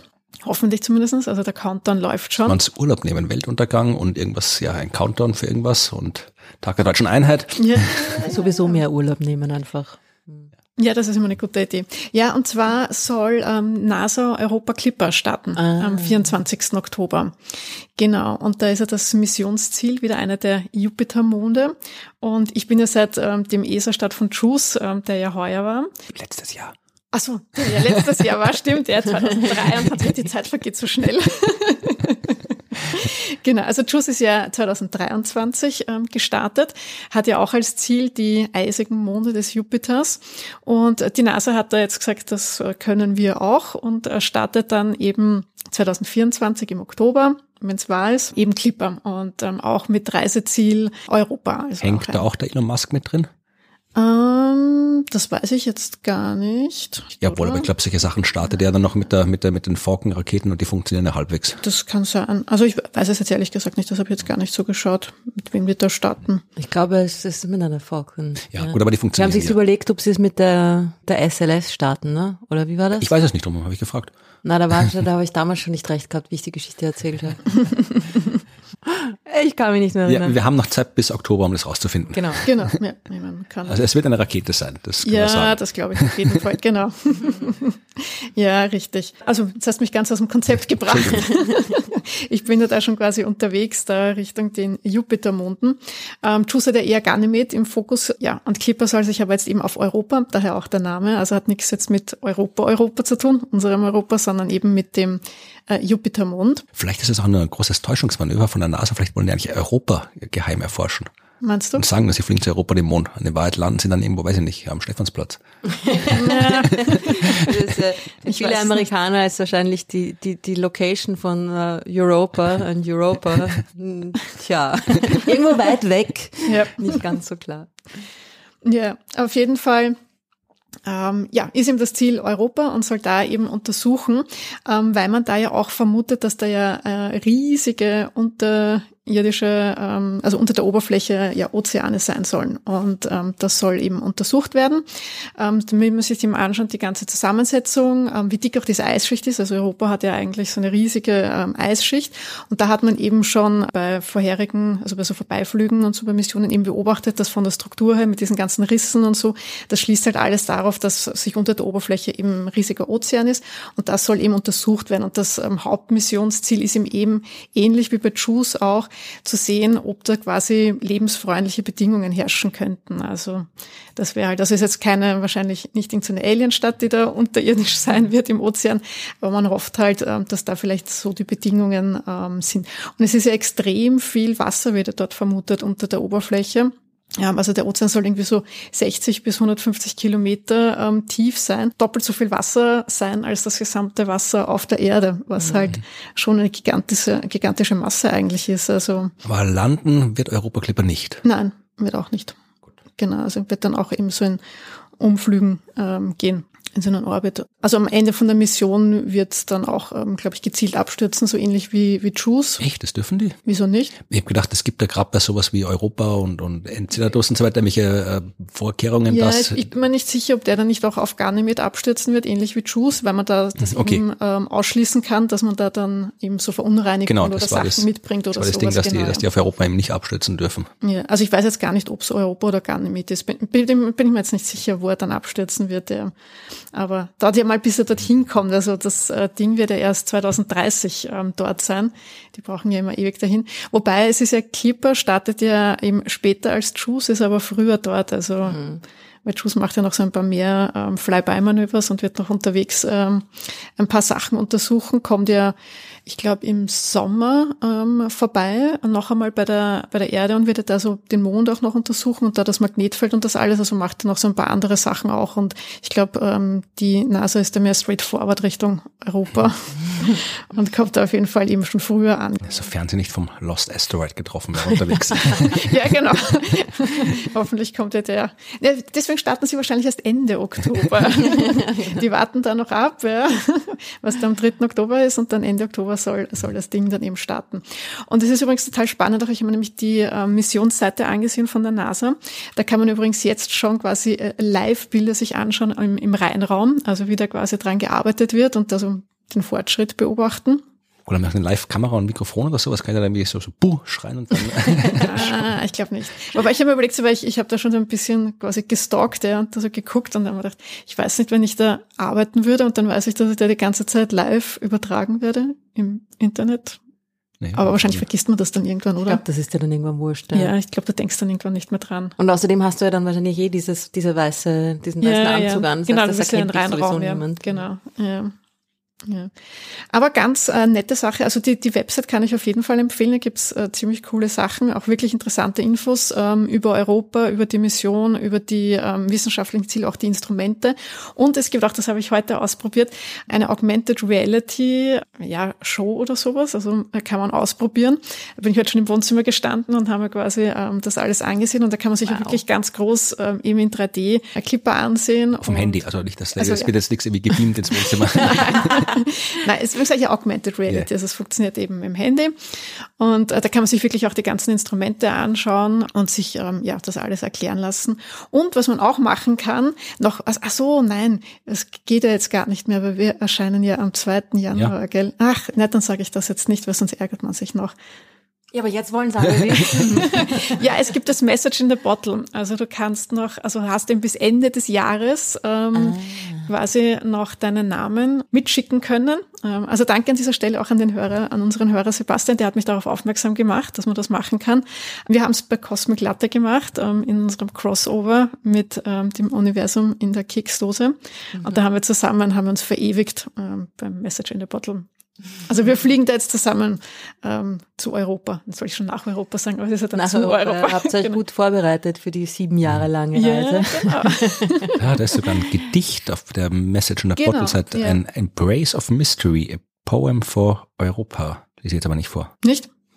Ach so, jetzt hast du das geteasert. Also ja, ja, habe jetzt auch drauf gewartet. Nee, ja. bin, du liest doch immer so gerne auf Englisch Sachen vor, oder? Nein, aber ich kann, ich kann mal Arching under the night sky, inky with black expansiveness, we point to the planets we know, We pin quick wishes on stars from Earth. We read the sky as if it is an unerring book of the universe, expert and evident. Das reimt sich ja nicht mal eine schlechte Lyrik.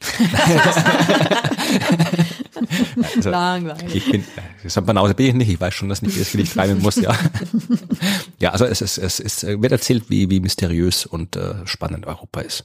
Ja, kann man sich durchlesen. Es ist vom US Poet Laureate geschrieben worden, Ada Limon Limon. Das ist ein Akzent auf dem O. Dann heißt die wahrscheinlich Ada Limon. Ja, ja, also deswegen eben, ich finde das eine super spannende Sache. Also ich bin da totaler Fan jetzt von diesen ganzen Jupitermonden.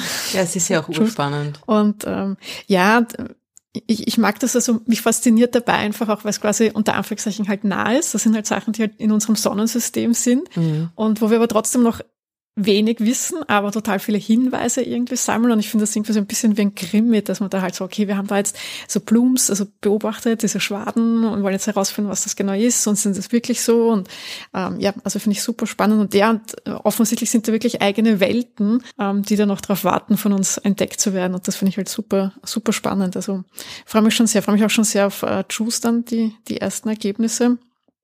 Ja, und dann ist halt auch noch die ganze Geschichte mit den, mit den Lebewesen, ne? Genau, ja. Das ist halt. Die Alienstadt, die unter, unter der Eisoberfläche. Unter den 20 Kilometer dicken Eis. Genau, ja. Naja, kommt nicht mehr so viel Licht durch, aber wer weiß. Ja, ja landen wird auf Europa wahrscheinlich nichts in, in der mittelfristigen Zukunft. Da haben sie ja, die Mission haben sie ja ge- Ja. gescrapped zugunsten von Enceladus. Enceladus äh, Genau, Orbilander.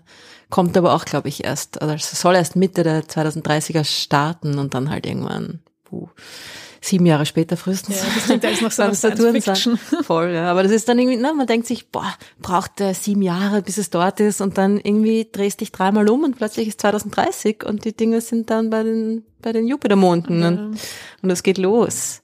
Ja, 2000, ja, wir sind ja sechs Jahre noch, dann ist 2030. Ja, voll. Und da passieren dann die ganzen spannenden Sachen. Dann haben wir den, diesen Van Der am Wohnwagen. Mond, genau, der Genau. Wohnwagen am Mond, ja, die ganzen Sonden, die coolen bei den Jupitermonden. Und übrigens ähm, ist auch Technik aus Österreich dabei bei Clipper. Ja, haben schon wieder irgendwie eine Isolierung gebaut. Na, fast, ja. Und zwar eben auch wieder, also Ruag oder jetzt heißt sie ja Beyond Gravity, also diese Weltraumtechnikfirma. Und zwar ähm, für den Transport nämlich, äh, also jetzt auf der Erde noch, ja, das erfolgt in einem mobilen Reinraum, den eben die Ruag äh, Beyond Gravity ähm, gemacht Mobiler haben. Ja. Reinraum, okay. Ja, ja, das finde ich eigentlich ziemlich cool, ja. Und sie haben auch irgendwie so ein Spezialgerät zum Drehen und Wenden von der Sonde geliefert. Also die sind da. So ein Pfannenwender. ja, genau. Sondenwender. ja. Ja. Übrigens, äh, auf der Seite von Europa Clipper kann man sich auch, wenn man einen 3D-Drucker besitzt, äh, ein, äh, eine Anleitung runterladen und dann ja äh, die die Europa Clipper äh, Sonde im Maßstab äh, 1 zu irgendwas steht da gerade nicht ausdrucken.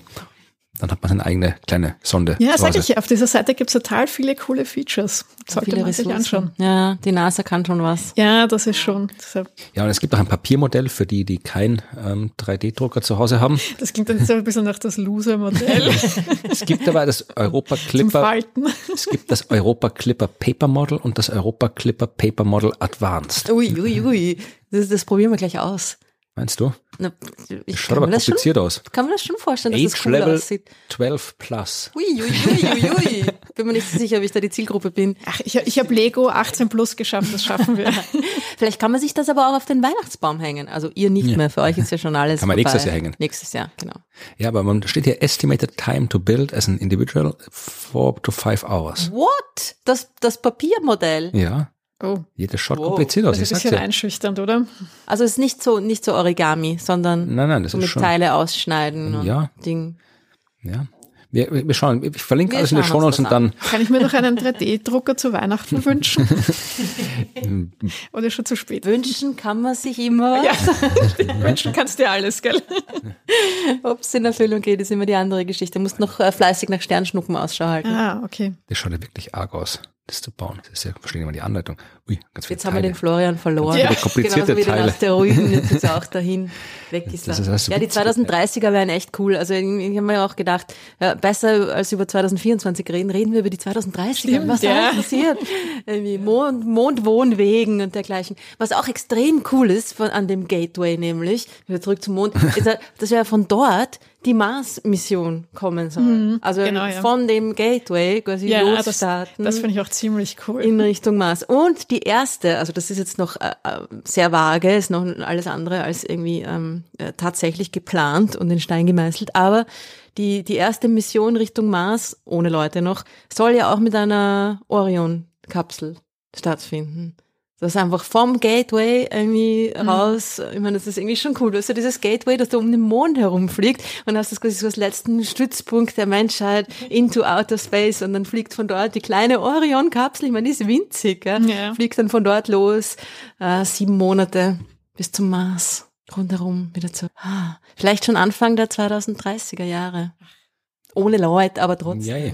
Und dann winkst dir hinterher aus dem Fenster. Ja. Es kommt Cooles auf uns zu, Leute. Ja, hoffen wir mal. Don't despair. Hoffen wir mal, dass es cool wird. Bin schon gespannt auf Europa. Also da, da freue ich mich wirklich, dass wir da mal schöne Bilder kriegen davon. Und vielleicht haben wir bis dahin unser Paper Model gebastelt, bis der Europa-Clip Genau, wir haben ankommt. sechs Jahre Zeit. Da sollte man das 12 12 Plus plus, schaffen. das schaffen wir. Ja, wunderbar, schöne Geschichten.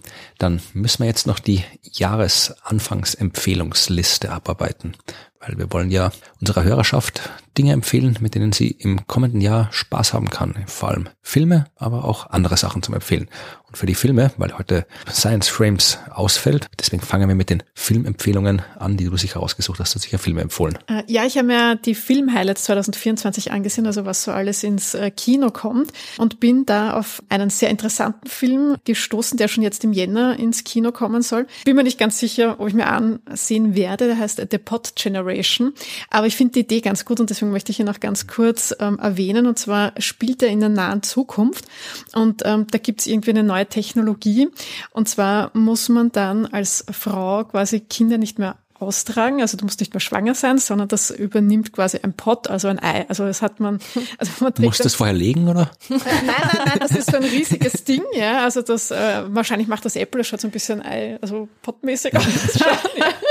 ja. ähm, und ja, auf jeden Fall sind das halt so riesige Dinge, die man dann halt herumträgt und ähm, ja, und da kann man dann quasi dem Embryo beim Wachsen zusehen und das. Aber ähm, irgendwann muss man es dann schon da hineinlegen in den Pod. Also Ähm, das weiß ich nicht. Früher oder später muss man es legen, aber vielleicht halt du noch nicht ja Ja, das wird, ich wollte jetzt sagen, das wird mit so, künstlicher? Befruchtung kann man das, Ja. das kann man ja also Mhm. heutzutage Geht schon ja machen, schon. irgendwie genau, und dann pflanzt du das halt in diesen Pot rein. Also das glaube ich ist jetzt nicht so. Verstehe. Genau, ich finde die Idee jedenfalls ähm, recht interessant. Es gibt dann natürlich ein Pärchen, das da ähm, einen unerfüllten Kinderwunsch hat und die bekommen dann so einen Platz in diesem Geburtszentrum.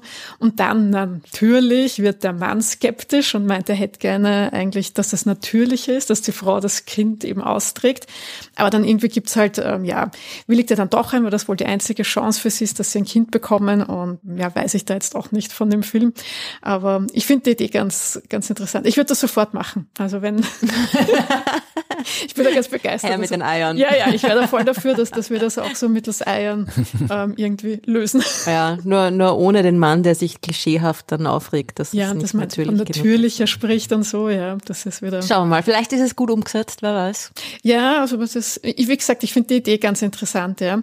Ähm, aber ein Film, auf den ich mich schon freue, der Florian wahrscheinlich eher weniger. und zwar ist das äh, Dune, Part 2. Also da kommt Ah, der zweite Teil. ja. Der hätte ja eigentlich schon im November ähm, letzten Jahres Alles ist verspätet. oder? starten sollen. Ja, da war dieser Streik in Hollywood, deswegen haben sie das dann verschoben in den März. Ah. Kommt es jetzt, also man hätte es jetzt wahrscheinlich wieder zurückschieben können, aber sie haben es jetzt irgendwie schon in den März verschoben und das bleibt jetzt dort. Und ja, also da kommt der zweite Teil. Ja. Ich muss das sagen, richtig schön. Ich bin ein sehr, sehr, sehr, sehr großer Fan von Dune. Die Bücher sind absolut hervorragend. Ich finde auch den Film von David Lynch hervorragend. Alle anderen Verfilmungen fand ich bis jetzt doof und ich habe mich sehr, sehr gefreut auf diese neue Dune-Verfilmung und war dementsprechend sehr, sehr enttäuscht, äh, dass das ja, äh, ja Quatsch war. Der Anfang war okay und dann hat sich der Regisseur so verzettelt und diese Geschichte so absolut in die Länge gezogen. Also nee, da, da bin ich, war ich sehr enttäuscht. Gehst du trotzdem mit mir ins Kino und schaust dir den zweiten Teil an? Ja, natürlich, aber Und das wird ja wahrscheinlich nicht der letzte sein, oder? Ich weiß nicht, ich glaube schon, dass es Weißt du, auf ob da schon was zwei- Neues geplant zwei ist? Teile. Ah, meine, meine okay. gute, man, man kann sie dann wahrscheinlich nach Belieben. es gibt sieben Bücher. Ja, Und, äh, genau, also von dem her. Aber schauen wir mal. Aber das erste Buch wird quasi in den beiden Filmen dann äh, zu Ende gebracht. Genau, werden. ja, ah, ja. Also Weil das ich, im ersten Film, das hat ja gerade erst mal angefangen. Ja, das habe ich geärgert. Ja. Das, war die, die, ungefähr die, die zweite Hälfte vom ersten Film war komplett unnötig. Ja, das heißt, es war ein bisschen langatmig, das stimmt. Ja. Aber es war trotzdem gut, es war trotzdem schön anzuschauen und es war trotzdem, ich fand es trotzdem irgendwie stimmig. Obwohl es ein bisschen, ich habe mir auch gedacht, ja, was ist jetzt? Das hatte ich noch gar nicht angefangen. Was ist jetzt mit der Geschichte? Aber ja, ich habe mir gedacht, sie wollen es halt einfach auf drei Teile aufteilen. Also, weiß so hat's gewirkt, weil es so ja. kurz, also es war quasi nur das ja, ja, weil es so lang gezogen war, der das erste, erste Teil. Ja, ne? ja, Also, ja. Ja, kann sein, dass Schauen vielleicht noch mehr Teile kommen, weiß ich nicht. Der zweite Teil kommt auf jeden Fall im März. Ich freue mich halt schon auf diese, also ich finde, man hat schon recht gut in diese Welt eintauchen können beim, beim ersten Ja, Teil. das- Das, und, und, ja. und dieses Atmosphärische, das hat mir halt schon recht gut gefallen, obwohl eben ja, also so gegen Ende hin war es dann halt schon so, Lies die Bücher, denn die wahren Abenteuer sind im Kopf. ja, ich freue mich auf jeden Fall schon auf den zweiten. Also bin schon gespannt. Also es ist ja da irgendwie so mit epischen Schlachten dürfte es da dann geben. Also schauen wir mal. Oh je, na, aber epische Schlachten finde ich Ja, immer. also boah, wenn das sie ist verschwendete am- Zeit, oder? Wenn Sie, Epische wenn Sie am Buch dranbleiben, dann bleibt, dann gibt's eine epische Schlacht im Wesentlichen, weil am Schluss ja, ja, wenn man Film spoilern muss, das Buch ist irgendwie aus den 60ern, weiß nicht, ob man da großartig spoilern kann, aber also im Buch gibt's Nicht eine, spoilern. im Buch gibt's eine Schlacht. Ja, aber weiß, was er sich da dann irgendwie noch einfallen lässt. Äh, Ja. Der gute Mann. Naja. Hm. Wir Ja. werden sehen. Ja, aber auf jeden Fall startet im März auch noch ein zweiter Science-Fiction-Film, der schon so ein bisschen in, im Ruf oder im Verdacht ist, dass er vielleicht Dune ähm, den Rang ablaufen könnte und dass es nicht vielleicht sogar der bessere Science-Fiction-Film sein wird. Und zwar ist das äh, Mickey 17 oder Mickey 17, je nachdem. Und zwar ist das von dem Südko südkoreanischen ähm, Regisseur Bong Joon-ho. Der hat schon Parasite und Snowpiercer gemacht. Und zwar geht's da, ähm, also es basiert auf dem Buch vom Edward Ashton. Ähm, das Buch heißt Mickey 7 oder Mickey 7, der letzte Klon. Und da geht's äh, darum, dass eben Mickey, also Mickey Barnes, ist jetzt ein Klon, der bei einer Expedition zu einem Eisplaneten ähm, dabei ist und soll da irgendwie so die, Kolonial, also die Kolonisierung da vorantreiben und macht halt im Prinzip diese ganzen gefährlichen Aufgaben und Arbeiten. Und immer wenn er stirbt, ähm, kommt quasi der nächste Klon nach und macht da weiter, wo der andere Klon aufgehört hat. Das heißt, das ist halt so ein bisschen so eine Wegwerfklon. Gesellschaft ähm, und das heißt, er ist halt sehr entbehrlich. Ja, und dann aber eben gibt's diesen einen Klon, der dann aber sagt, nein, er mag da eigentlich nicht äh, sterben und da draufgehen und sich da offensichtlich ein bisschen dagegen dann auflehnt, auflehnt und ähm, halt überleben möchte. Und ja, also Mickey Barnes spielt ähm, Robert Pattinson, also Robert Pattinson spielt Mickey Barnes umgekehrt. und Wäre auch ähm, mal interessant, andersrum. ja, genau. ja, so ist das mit den Klonen. Ja, genau. Äh, ja, es hat leider, ich habe jetzt noch keinen Trailer gefunden, aber ich bin schon recht gespannt. Also, wie gesagt, wird da recht hochgestellt, ja. Gehypt. Ja, genau. Ja. Du kennst das Buch nicht zufällig, Nein, oder, nein, Florian? ich habe gerade geschaut, wann es erschienen ist. 2022 ist es erschienen, das Buch. Äh, Und ich habe es weder gelesen, noch war es mir bis jetzt äh, bekannt, dass es existiert. ah, okay. Das ist ja mal was Neues. ja, gell. Ein Schau, Buch, das ich habe was Florian nicht gefunden, was kennt. der Florian nicht kennt. Uh. Naja. Aber ich finde, es klingt recht interessant. Also da bin, bin ich schon gespannt, ja. Ja, und ansonsten gibt's noch ein, ein paar Highlights dann noch im, im Sommer. Also es kommt noch ein neuer Mad Max-Teil, also ein Prequel zum letzten. Und ähm, Alien soll auch wieder kommen im August, ein neuer. Da ist Romulus. jemandem das Geld ausgegangen wahrscheinlich. Ja, ja, also bei dem soll ein ganz neues Franchise quasi werden, also eine ganz eigenständige Geschichte und nicht irgendwie anschließen an die vorherigen. Und ja, also die, die Argumentation war, dass man da quasi auch äh, neue Alien-Fans generieren kann. Und, Ja, man könnte mal ähm, neue Inhalte generieren. Ja, das hat nicht schon genug grausliche Dinge da draußen geben wird. Ja, also weiß man aber noch nichts genaueres. Also offensichtlich ist da wieder eine Gruppe von jungen Menschen und die auf einem Außenposten sind und dann kommen natürlich diese Facehugger und ähm, ja. Die, die Boah, ich Geschichte kennt man ja, genau, ja, genau. Also diese Kreaturen, die dann die Eier ablegen, äh, im, also quasi den Menschen als Wirten benutzen, das kennen wir ja halt schon. Also genau, aber man weiß jetzt eben nicht äh, noch nichts Näheres, also ob es wirklich nur auf diesen einen Planeten sich abspielen wird oder ob es andere Schauplätze auch geben wird. Also das Ich wandere aus zum Mond, ihr findet mich in meinem Wohnwagen. Am Mond gibt es sicher auch Internet. Das ist ein bisschen eine Verzögerung, aber, Und, und Aliens? Nein, gibt's nicht. ja, aber da kannst du streamen dann. Man entkommt dem nicht. Ja, aber du kannst jetzt am Mond Bücher mitnehmen. Bist du mit den Filmen fertig? Weil da will Ja. ich zu den Büchern übergehen. Ja. Ich habe mir natürlich Bücher rausgesucht als Empfehlung und ich habe vermutlich schon die Mars-Trilogie von Kim Stanley Robinson empfohlen. Bin ich mir sicher, dass ich schon mal empfohlen habe, weil die sehr hervorragend ist und ich einen guten Teil des letzten halben Jahres damit verbracht habe, die Mars-Trilogie und dann auch noch die ja, Kurzgeschichten rundherum zu lesen. Also wer gerne wissen möchte, wie es am Mars so abgeht und wie es wirklich ablaufen könnte, wenn wir den Mars tatsächlich besiedeln und nicht nur hinfliegen, sondern wirklich den Mars besiedeln und vielleicht sogar ein bisschen bewohnbar machen, also terraformen, dann lest die Mars-Trilogie von Kim Stanley Robinson. Die ist zwar schon ein bisschen älter, aber aus wissenschaftlicher Sicht immer noch einigermaßen haltbar.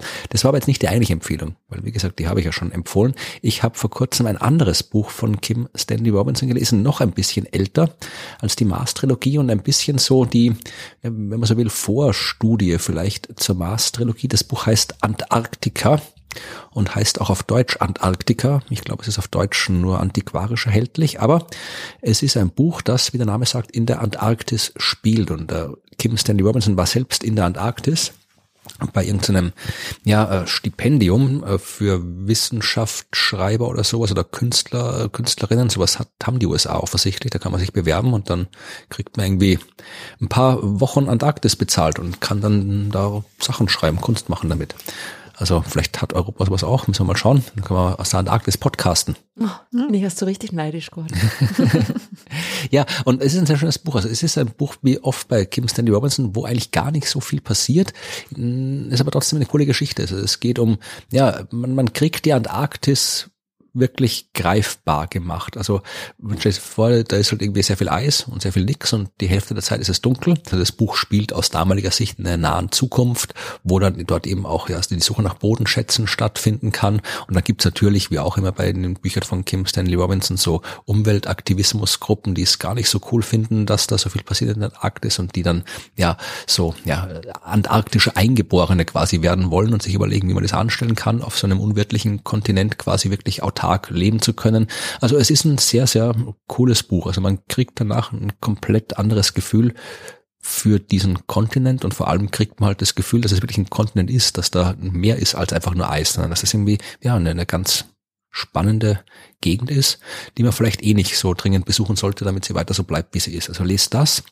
Dann habe ich noch ein Buch, das ich noch nicht zu Ende gelesen habe, das aber zumindest am Anfang sehr schön ist. Das Buch ist geschrieben von einer Podcast-Kollegin von uns. Du erinnerst dich, äh, ihr erinnert euch, dass wir äh, mal eine Podcast-Crossover-Folge gemacht haben mit Lorenz und Jasmin. Mhm mit ihrem Biologie-Podcast und ich glaube, sie beiden podcasten jetzt nicht mehr so viel, aber äh, die Jasmin schreibt immer noch Bücher und sie hat vor kurzem ein neues Buch rausgebracht, das man so als, ja, mit Astronomie hat es wenig zu tun, aber so als Climate Fiction könnte es durchgehen. Das Buch heißt Endling und hab, wisst ihr, was ein Endling ist? Ich habe das nicht gewusst, ich habe es jetzt kurz vorher nochmal nachgeschlagen. Ich glaube, ich weiß es, aber ich erinnere mich gerade nicht. Ist das es ist doch irgendein, ist es nicht so ein Madending? Das ist ein Engerling. Ah, okay, gut, dann weiß ich nicht. Nein, das ist tatsächlich ein wissenschaftlicher Fachbegriff, äh, Endling, nämlich äh, das, das letzte Wesen seiner Art. Also wenn es von irgendeiner Tierart nur noch ein konkretes Viech ah, gibt, macht Sinn. dann ist das der Endling. Also zum Beispiel, es gab diese Schildkröte Lonesome George hieß die, mhm. von diesen Riesenschildkröten. Und das war, als der gestorben ist, was glaube ich vor ein paar Jahren passiert ist, seitdem gibt es diese Art nicht mehr. Ja. ja und äh, der war halt der Endling. Und äh, da in dem Buch geht es halt auch drum, das spielt auch in den 40er Jahren, 2040er Jahren, wo halt tatsächlich schon viele Arten ausgestorben sind, wo ja die Wälder sterben, also wo die, die Welt zwar noch steht und auch noch halbwegs so stattfindet, wie sie jetzt stattfindet, aber wo halt dann ja deutlich äh, ärgere Sachen passiert sind, als jetzt passiert sind. Und ich, ich will es nicht spoilern, kann es auch nicht spoilern, weil ich es auch nicht zu Ende gelesen habe, aber da spielt halt ja Biologie, Klima und eben Artensterben und so weiter spielt eine Rolle. Und ja, wer die bisherigen Bücher von Jasmin Schreiber gelesen hat, der weiß, wie sie schreibt. Und das macht sie wunderbar, also es ist ein sehr empfehlenswertes Buch. Und dann zum Abschluss ein Buch, das mit Wissenschaft gar nichts zu tun hat, aber trotzdem grandios ist. Das habe ich vor zwei Tagen angefangen zu lesen und äh, ja, es fällt mir fast schwer, das aus der Hand zu geben, weil es wirklich so gut ist. Ich bin darauf gestoßen worden und zwar von Tobi im Einschlafen-Podcast. Vielleicht äh, Leute, die in der ähnlichen Podcast-Welt unterwegs sind äh, wie wir. Die kennen Tobi als äh, Gesprächspartner von Holger im Vrind Realitätsabgleich Podcast. Und da hat äh, Tobi erzählt, dass er von einer Zeitschrift gefragt wurde nach Buchempfehlungen und er hat aber nichts gewusst und hat deswegen die Katrin Rönniger gefragt, auch Podcasterin, also ist irgendwie sehr, sehr Podcast-Vernetzung hier. Und ähm, die hat das Buch empfohlen, Ich Eleanor Oliphant heißt auf Deutsch, auf Englisch im Original heißt's Eleanor Oliphant is Completely Fine von Gail Honeyman. Und das ist ein wirklich großartiges Buch. Also ich, ich kann es allen nur empfehlen zu lesen. Es hat, wie gesagt, mit Wissenschaft nichts zu tun. Es geht um eine junge Frau namens Eleanor Oliphant, die ein bisschen anders ist. Also ja, so, so sozial gestört, könnte man sagen. Aber muss man nicht. Also sie ist einfach, sie hat so einen leichten Schaden, ein leichtes Trauma. Man erfährt dann später im Buch, im Laufe des Buchs, aber äh, es zieht sich sehr lange, bis man erfährt, was dieses Trauma ist. Und ja, die, die führt halt so ein Leben alleine und fängt erst, weil sie halt so komisch ist, weil sie halt so anders ist, sich so komisch benimmt, äh, ja, fängt sie dann irgendwie erst so langsam an, als sie sich aus Versehen in irgendeinen äh, Typen, den sie das, äh, zufällig trifft, äh, verliebt, wo sie halt denkt, so jetzt, jetzt muss man irgendwas machen und dann ja, fängt sie an, so ja, zu probieren, Dinge zu tun, die, die, von denen sie denkt, dass sie normal sind, die man tun muss, wenn man jemanden kennenlernen will. Und das ist alles, es ist ein bisschen ein tragisches Buch, aber auch ein sehr, sehr absurdes Buch weil man halt, ja, so, so ganz alltägliches Zeug, das wir alle ständig tun, durch diesen Blick dieser seltsamen Frau präsentiert kriegt und dann feststellt, dass viele Dinge, die wir als normal empfinden, gar nicht mal so normal sind. Also äh, es ist, ich, ich kann es nicht gut beschreiben, das Buch, aber es ist wirklich, wenn man einmal angefangen hat, dann muss man es auch sofort zu Ende lesen, weil es auch wirklich sehr gut geschrieben ist. Also wer gerne die Feiertage noch mit einem guten Buch verbringen will, wo man wirklich nichts anderes braucht als das Buch, sollte das lesen. Ich, Eleanor Oliphant von Gail Honeyman. So, das waren meine Buchempfehlungen. Und was empfiehlt die Ruth? Schaut's nicht so viel fern, Kinder. Geht's mehr an die frische Luft? Wenn es aber kalt ist draußen. Es gibt da nur falsche Kleidung und nicht falsches Weitergehen. Ja, man kann alle Bücher, die ich erwähnt habe, sich auch als äh, Hörbuch runterladen und dann kann man beim Spazierengehen sich das anhören draußen in der frischen Luft. Noch besser. Ja, alle verkabelt in ihrer eigenen Welt. Jeder das Ja, hast du die Zentrum Welt schon mal seines gesehen eigenen draußen? beobachtbaren Universums. Ja, eh, aber trotzdem, aber trotzdem. Man kann ja nicht immer nur irgendwie Filme und Bücher und Ding. Also, mh. Aber das brauche ich dir eh nicht sagen. Du bist ja Das sagt eine Frau, die hauptberuflich ihr Geld damit verdient, den Leuten eine gefakte Welt zu präsentieren. Darum mag ich ja auch die echte so gern. Bin ja ein großer Fan von der Realität irgendwie. Aber meins ist ja fast, also ist ja so gut wie echt. Ist ja also nicht so unterschiedlich. Nein, ich habe natürlich nichts äh, vorbereitet und ich habe auch nichts zu empfehlen. Also ich ähm, habe meine Hausaufgaben nicht gemacht, die mir gar nicht aufgetragen wurden. Ich bin ja nicht der Chef für der Es gibt Sachen aber etwas, was, was mit einem, mit einem Buch zu tun hat, wo ich vielleicht eure Empfehlungen brauchen könnte. Es geht um ein Buch, das möglicherweise im Jahr 2024 herauskommt und möglicherweise hoffentlich von einer jungen Star-Astronomin noch geschrieben werden muss. Du musst dich Und beeilen, mit einen- 24 erscheint Ja, eh. Und es, braucht, es, es bräuchte einen guten Titel. Mir fällt kein Titel ein. Tja, ich bin auch schlecht, was Titel angeht. Ja, es, es geht, es, es geht um die Orgen unsichtbaren Dinge da draußen. Und es ist so, Ja, da dann nennst du die Orgen unsichtbaren Dinge da draußen. okay, erledigt. ja, ich weiß nicht. Also irgendwie so, so, es geht, es führt so durch das Jahr, aber halt, also so wie so ein Himmelsjahrbuch, aber mit Dingen, die man nicht sieht. All die spannenden, coolen Dinge da draußen, die man eben nicht sieht. Äh, Und irgendwie, ja, wenn euch was einfällt, wenn ihr kreativ seid, dann schickt mir eure Empfehlungen für lustige Titel. Ja, mach das. Und wenn wir schon dabei sind, unsere eigene Arbeit zu bewerben, selbst wenn sie noch gar nicht stattgefunden hat, Noch nicht mal gemachte Arbeit, bitte, ich bin urgut, oder? ja, dann können wir auch gleich äh, zum ja, nächsten Teil kommen. Die Fragen aus der Hörerschaft, die lassen wir heute weg, weil ja einmal im Jahr lassen wir sie weg. Und wir kommen direkt zu den Hinweisen und Veranstaltungstipps und wir fangen an mit dem, was Evi hinweisen möchte. Ja, ich habe auch einmal einen Hinweis. Ich bin zwar nirgends zu sehen, aber man kann mich hören. Und zwar war ich zu Gast beim Münze Österreich Podcast Gerstl und Marie und habe dort über ähm, ja das Schaltjahr, den Schalttag gesprochen und erklärt, was es da auf sich hat und ja, welche Regeln es dort gibt und wie man sich das eigentlich ziemlich einfach auch merken kann, wie das mit dem Schaltjahr ist. Ja, der Podcast, also der, dieser Münze Österreich Podcast ist, wie gesagt, ein Podcast, der von der Münze Österreich, das ist ja mit der Nationalbank irgendwie zusammenhängend gemacht. Und ja, jetzt waren schon hier zwei Drittel des Universums waren da schon zu Gast. Du noch nicht, oder was? Nein. Loser. ich war auch schon da, ich habe über das Schwarze Loch geredet. Ja. Das Schwarze Loch im Zentrum der Milchstraße. Genau, da haben sie auch eine Special Münze Aha. rausgebracht, genau. Genau. Hast du wenigstens eine bekommene Münze dafür? Na, Ich habe Davy gesagt, er soll sagen, dass, Ja, er eine ich Münze habe haben das will. mit schon- vergessen, ja. Es gibt immer so eine Schalttagmünze eigentlich. Ja, ich Ja. ja. Nein, das ist die, das ist die Bank, die gibt ihre Münzen nicht her. Wenn, dann wäre sie nicht mehr die Bank wahrscheinlich. Nein. Ja, aber wie gesagt, ja, die ist äh, schon erschienen, die Folge, und wir verlinken sie in den Shownotes. Und dann mache ich gleich dasselbe. Ich war nämlich auch in einem anderen Podcast zu Gast. Und zwar im Podcast Behind Science.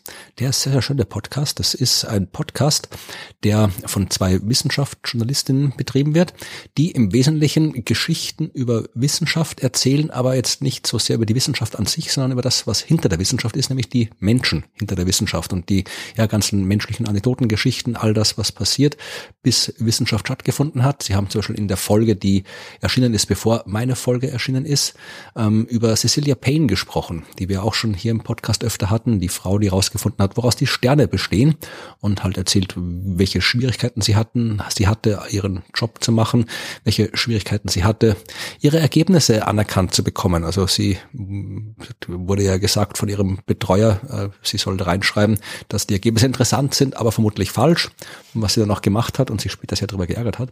Also äh, solche Geschichten werden da erzählt. Lise Meitner war schon mal Thema dort. Also es sind spannende Geschichten über Menschen und andere Dinge hinter der Wissenschaft und ich habe äh, dort Geschichten über Sterne erzählt. Also sie wollten eine weihnachtliche Folge haben mit Sternen und ich sollte erzählen, was es so über Sterne zu erzählen gibt. Ich habe dann auch wieder ein bisschen über den Stern von Bethlehem geschimpft und auf Astrologen und Astrologinnen habe ich geschimpft. Also ich habe nicht viel geschimpft für eine Weihnachtsfolge. Aber es war eine nette, interessante Folge, also hört euch die auch gerne an und gerne auch den Rest vom Podcast. Und ansonsten habe ich nur noch ein paar Termine, die ich ankündigen kann, nämlich dass äh, in der zweiten Januarwoche, nämlich am 12. Januar werde ich äh, mit den Science Busters in Braunau sein, in Oberösterreich. Da wird es die Planet B Show zu sehen gehen und am 18. Januar ebenfalls mit den Science Busters in Weidhofen an der Ips, wo wir auch Planet B, unsere aktuelle Show zeigen. Das wird es zu sehen geben und dann gibt es vielleicht auch noch was von Ruth zu sehen. Von mir, von mir gibt's nix. Passt. Das ist doch schön, wenn du nichts zu tun hast. Ja, Dass du Urlaub machen kannst. nichts zu tun. Ja, zumindest Ja. da. Nein, ich bin im Jänner auch nur, ich bin nur in Schulen unterwegs. Nix, wo ihr mitmachen könnt. Du musst sowieso ein mir Buch leid. schreiben. Genau. Dir keine Zeit. Das ist ja überhaupt keine Zeit. eh nicht. Blöde Idee. Ja, dann äh, bleibt uns noch anzukündigen, dass es vermutlich, wir können es nicht exakt sagen, aber vermutlich immer noch Tickets gibt für die Folge 100, das Universum live in der Schwarzkaue in Herten. Jetzt haben vielleicht schon alle heftig Karten gekauft, um sie Weihnachten zu verschenken. Vielleicht ist es schon ausverkauft. Vielleicht hat sie auch alle gedacht, nee, machen wir nicht. Wir verkaufen keine, wir schenken keine Karten her. Dann gibt's noch sehr viele. Dann kauft sie gefälligst jetzt, damit es voll wird.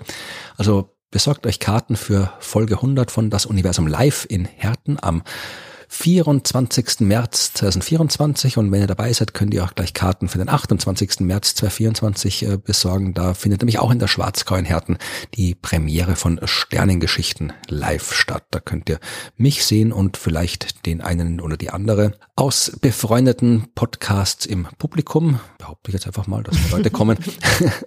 also kommt gern vorbei zu unseren Live-Shows und ja, was es sonst noch anzukündigen gibt in weiterer Zukunft, gibt es dann in der nächsten Folge des Podcasts zu hören und davor gibt's noch was von Ruth. Ah, richtig. Äh, danke, danke, danke, danke, danke. Jetzt hätte ich es fast vergessen. Ich, wir müssen uns bedanken. Genau. Immer, ganz zum Schluss. Bei euch müssen wir uns bedanken, die ihr uns mit großzügigen Spenden unterstützt. Diesmal wirklich ein paar Großspender wieder dabei. Ja, ist die Weihnachtsspenden. Ihr wisst, wer ihr seid. Danke euch sehr, sehr, sehr herzlich. Es freut uns äh, wirklich sehr, dass äh, euch unser Geplauder gefällt. Es freut uns auch, wenn es euch nur gefällt und ihr äh, uns kein Geld dafür gibt, gebt. Aber wenn es euch gefällt und ihr uns auch noch Geld dafür gibt, dann ist es natürlich noch umso cooler. Also ganz herzlichen Dank an Helmut, an Julia, an Astrid. Danke Michael. Danke Klaus, Benjamin und danke Jens. Das waren die PayPal-Spenden. Vielen Dank. Und dann gibt's ja noch die Möglichkeit, auch ein Abo abzuschließen, um uns regelmäßige Spenden zukommen zu lassen, quasi automatisch. Da, bei Steady und bei Patreon gibt's diese Möglichkeit. Und das hat dem, das hat dem letzten Mal Will gemacht. Dankeschön. Ganz vielen Dank an alle und äh, wer sich jetzt wundert und denkt, ich habe doch jetzt hier vor Weihnachten noch 1000 Euro an die gespendet und jetzt die Deppen sagen meinen Namen nicht. Ähm, wir nehmen das hier auf am 19. Dezember. Das heißt, äh, es kann gut sein, dass wir eure Spende noch nicht vorlesen konnten, weil wir sie noch nicht kennen. Das kommt dann alles in der nächsten Folge. Ja, und lasst euch nicht abhalten mit den 1000 Euro. Das fand ich eine gute Idee. Ja, müsst ihr aber nicht, aber ihr könnt. Ihr müsst nicht, aber ihr könnt, ja. Also es geht immer. Und damit sind wir jetzt natürlich am Ende angekommen unserer Jahresvorausblicksfolge. Ich habe noch einen Hinweis. Ja, bitte. Ja, während ihr nämlich da die Danke-Spenden äh, vorgelesen habt, du hast was unterschlagen. Was habe ich unterschlagen? Naja, du kommst da mit dem komplizierten äh, Papier-Clipper-Ding daher und dabei gibt es eine voll coole Anleitung, wie man ähm, Europa-Clipper aus, ich darf Lego nicht sagen, aber wie heißt ein Toybrick auf Deutsch? Ähm, mit Klemmbausteinen. Mit Klemmbausteinen bauen kann, was viel cooler ist. Ja, also da kann man sich alles runterladen, da die, die ähm, Teileliste und eine Anleitung. Cool. Wieso darfst du Lego nicht sagen? äh, Markenschutzrechtlichen ähm, äh, Gründen. Was wer jetzt verklagt, wenn ich Lego sage, wird das so. Oh. Nein, nein, nein, aber das, also sie zum Beispiel, also es steht auch da Europa Clipper Toy Bricks Model. Ah, also es ist kein, es ist kein quasi offizieller Weil's- ja, Lego-Bausatz von Lego. Genau, ja, richtig. Es sind ja. die Lego-Steine, die Ja, man vielleicht die äh, von einer anderen Firma sich Ja, kaufen kann. genau, ja. Alles klar, jetzt hab's auch ich verstanden. Also Lego verklagt uns nicht, wir können nichts dafür. Wir haben nur euren Firmennamen gesagt. Baut euch einen Europa-Clipper aus äh, Klemmbausteinen, Klemmbausteinen, genau. oder aus Papier. Wie ihr wollt, macht es vielleicht schneller als wir, nicht in äh, sechs Tagen, sondern nur in sechs Stunden, wie auch immer. Aber wir, wir wünschen euch einen guten Rutsch gehabt zu haben. Ja. Feiert das Perihel. Das Lasst kommt erst auf euch zu, genau. Genau. Viel Spaß beim Europa Clipper bauen. Genau. Und Und bis zum nächsten Mal. tschüss. Genau. Bis dann. Tschüss.